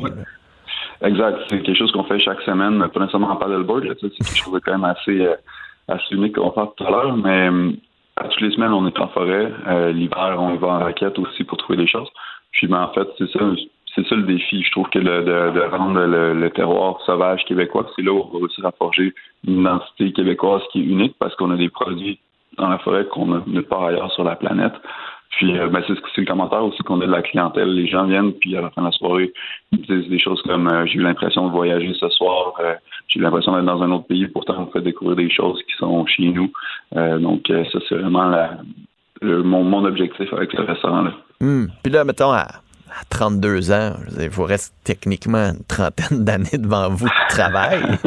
Euh, vous, vous voyez, vous vous voyez où? Est-ce que vous voulez euh, remplacer Ricardo à télé un jour? Est-ce que vous voulez des livres de cuisine? Est-ce que c'est euh, d'autres restaurants un peu partout dans le monde? Est-ce que vous, vous êtes rempli avec votre projet parce qu'il change tout le temps? C'est comment vous voyez votre futur maintenant, en plus que vous êtes le meilleur chef du Québec? là? Euh, en fait, on travaille beaucoup pour, euh, pour euh, attirer une, une, une, reconnaissance internationale à Québec. Ça, c'est vraiment l'objectif euh, des prochaines années. Euh, quand on a ouvert le restaurant, on a caché des bouteilles de champagne dans le mur en se disant que le jour où on rentrerait dans le World 50 Best, on défoncerait le mur pour prendre une bouteille de champagne. Fait que ça, c'est l'objectif depuis le jour 1. Puis on continue de travailler là-dessus. Euh, donc là, c'est beaucoup de communication pour faire venir euh, la presse internationale qui a de l'impact par rapport à ça à Québec. Puis c'est justement, moi j'ai l'impression qu'au Québec, on a une gastronomie qui est quand même très très forte. Puis quand je vois d'autres villes dans le monde qui reçoivent énormément d'attention par rapport à ça, j'ai l'impression qu'on pourrait aussi y tailler notre place. Donc ça, c'est mon objectif pour, mm. Pour les prochaines années. Puis est-ce que ça va prendre l'aide du gouvernement? Est-ce que c'est la, la, ville? Est-ce que c'est le gouvernement provincial qui doivent donner un petit coup de pouce. Là, on en parlait des fois d'avoir une bonne politique restaurant, une politique de culture gastronomique ou de, de, de penser au resto pas juste comme c'est de l'économie, mais c'est aussi de la culture. Est-ce que ça, ça, ça va prendre un coup de pouce du gouvernement? Ben, je, je suis pas dans je suis pas dans l'esprit où on, ça va prendre des, des, grandes subventions, des choses comme ça. Il y a peut-être des petites choses qui peuvent aller de l'avant, mais c'est surtout des euh, on, on, on, vit déjà un peu euh, avec des projets qu'on fait avec par exemple euh, l'Office du tourisme de Québec où euh, j'essaie de faire venir des journalistes, on, on s'en parle. si ça fonctionne de leur côté, ils nous aident là-dedans, ils font appel à leurs partenaires pour billets d'avion, logement, des choses comme ça. Donc avec ça, on est capable de travailler. Puis après ça, il y a peut-être d'autres programmes qui pourraient être mis de l'avant. Je sais qu'à Montréal, il y a eu des, chefs qui se sont levés pour dire qu'il fallait que ce soit vu comme un niveau culturel. Euh, après ça, c'est sûr que ça reste une industrie comme une autre, mais après ça, la question, la question se pose. On voit souvent des, des emplois dans d'autres industries qui sont largement subventionnés. La restauration, je pense qu'il faut arrêter de voir ça comme un, milieu où les gens vont aller travailler par forfait. C'est quand même un, milieu où il peut y avoir des, bons salaires. Par exemple, chez nous, il y a personne qui fait en bas de 60 000 par année. Puis, euh, si on parle des, des qui sont sortis de l'école, euh, ça fait même pas cinq ans. Puis, euh, c'est aussi un endroit qui engage énormément de personnel. Je parle de la restauration en général, pas juste chez nous. Donc, il faut peut-être aussi changer cette vision-là, puis regarder la restauration comme une autre industrie, puis pas nécessairement dire que c'est parce que c'est pas du manufacturier euh, que c'est pas une industrie qui vaut la peine d'être euh, soutenue. Je pense que ce message-là est important et espérons qu'il soit entendu. Euh, François-Emmanuel Nicole, merci beaucoup d'avoir été là et au plaisir de se reparler dans les prochaines années quand vous serez quoi numéro un ou deux du World 50 Best? On l'espère. Merci beaucoup. Bon, bonne chance. Salut. Une rhétorique déstabilisante. Une rigueur vibrante une justesse constante. Philippe Vincent Foisy. Martino. Toi là, là. Ça va faire. J'ai déjà essayé d'expliquer ça. À un moment donné, pouvez-vous régler ça? La rencontre de Richard Martineau.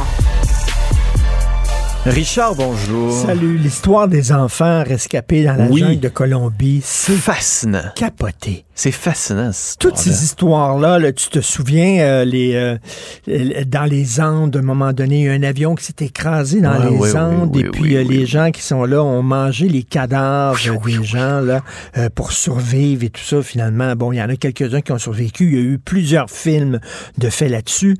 il y a les jeunes dans la grotte. oui, tu sais, qui est allé, qui est allé visiter la grotte, l'eau était remontée. L'eau était remontée. Il y a eu une opération de sauvetage Ron Howard a fait un film là-dessus. Et là, alors, quatre enfants, 13 ans, 9 ans, 5 ans et 1 an. Ils sont dans un avion avec leur mère. Euh, il y a un accident, l'avion s'écrase, leur mère décède, le pilote décède, ils sont les quatre enfants seuls et ils ont vécu, ils ont survécu 40 jours. Dites-vous à quel point c'est hallucinant dans la jungle. Un enfant d'un an. Oui, oui. Mais les autres ont pris soin de cet enfant L'enfant de 13 ans a dû être extraordinaire. Là. Puis c'est parce que ce qu'on comprend, c'est qu'il faisait partie des, des, Premières Nations. Donc, euh, c'était des peuples autochtones. Donc, il y avait des connaissances quand même des plantes comestibles et tout ça. au début, ils ont pu manger un peu ce qui restait dans l'avion. Mais après ça, il a fallu se nourrir. Puis il a fallu nourrir quatre personnes. Mais tu imagines déjà le choc. Là. Mm. Ta mère est décédée. Là. Déjà, le, un choc énorme. Là.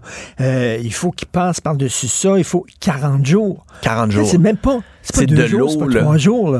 C'est 40 C'est les besoins de base, je dis, il y, a des, il y a des parents qui ont de la misère avec des enfants d'un an. Là. Vivre une journée, là, un week-end avec un enfant d'un an, lorsque tout est là, c'est compliqué. Là.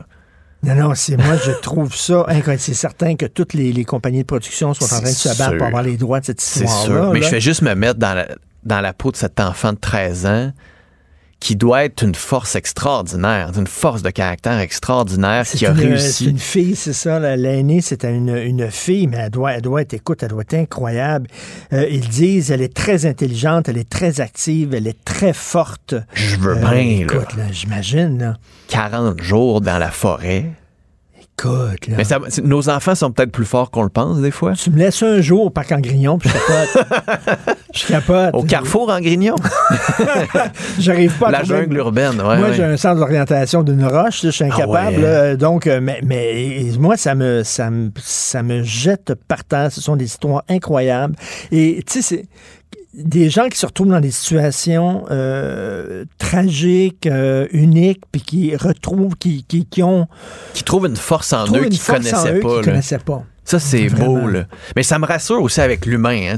Je sais pas, à, à l'école, on avait lu le Lord of the Fly en anglais, là, le, la déesse des mouches, le- la reine le- des, le dieu mouches, des mouches. Le dieu des mouches. euh, qui était cette histoire de jeunes qui est justement là, c'est- accident d'avion. Il n'y a plus euh, d'adultes. Ils sont sur, euh, sur une île, une, une gang de jeunes, mais qui recréent une société avec des dominants et des Ah dominés. oui. Puis c'est tout croche, puis ça finit dans la violence. Oui, oui, puis- ils deviennent soudainement, euh, ils deviennent, ils créent comme une religion païenne. Oui, là, oui, puis là, il y a puis comme. euh, Il y a des exclus, puis des inclus, puis il faut faire des... C'est vraiment, vraiment tombent violent. dans un genre de sauvagerie, Exact. là, puis, C'est un euh, peu ta vision de, de, de l'humanité. Laissés à nous-mêmes, nous ne saurions toujours, que le euh, pire. c'est ça. Il y, a, y y Rousseau et il y a Sade. Rousseau dit l'homme n'est bon, mais la société le corrompt. L'homme est bon essentiellement. Sade, il dit au contraire, l'homme est méchant, puis il faut qu'il y ait des règles sociales pour le rendre bon, Mm. parce que si tu le laisses seul à lui-même, il va être méchant. Moi, je suis très sadien, je ne suis pas rousseauiste, absolument pas. mais- As-tu lu euh, Jean-François Lisée ce week-end dans Le Devoir quand il parlait de, de son livre? euh, Il parlait de d'un livre sur l'histoire de Down of Everything, l'histoire de tout depuis le début, là, de deux anthropologistes, David Wengrove puis David Graeber, sur Rousseau et les Lumières qui auraient été inspirés par des penseurs autochtones.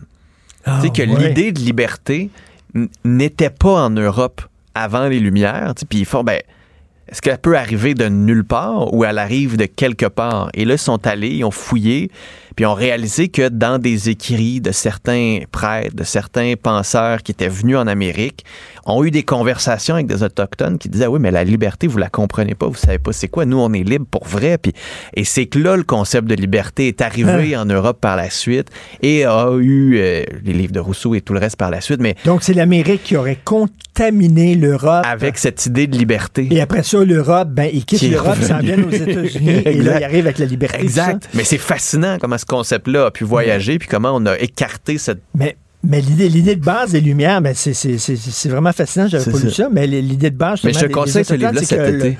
le- le- les gens sont bons en soi. Donc, Exact. plus tu les laisses libres, plus tu vas avoir une société qui est bonne et égalitaire. Exact. Ça va à l'encontre de ma vision des choses, mais quand même, c'est intéressant. C'est à ça que ça sert, la lecture et la discussion. Richard, bonne émission. Merci. Merci à toute l'équipe. Merci à vous. À demain. Cube Radio.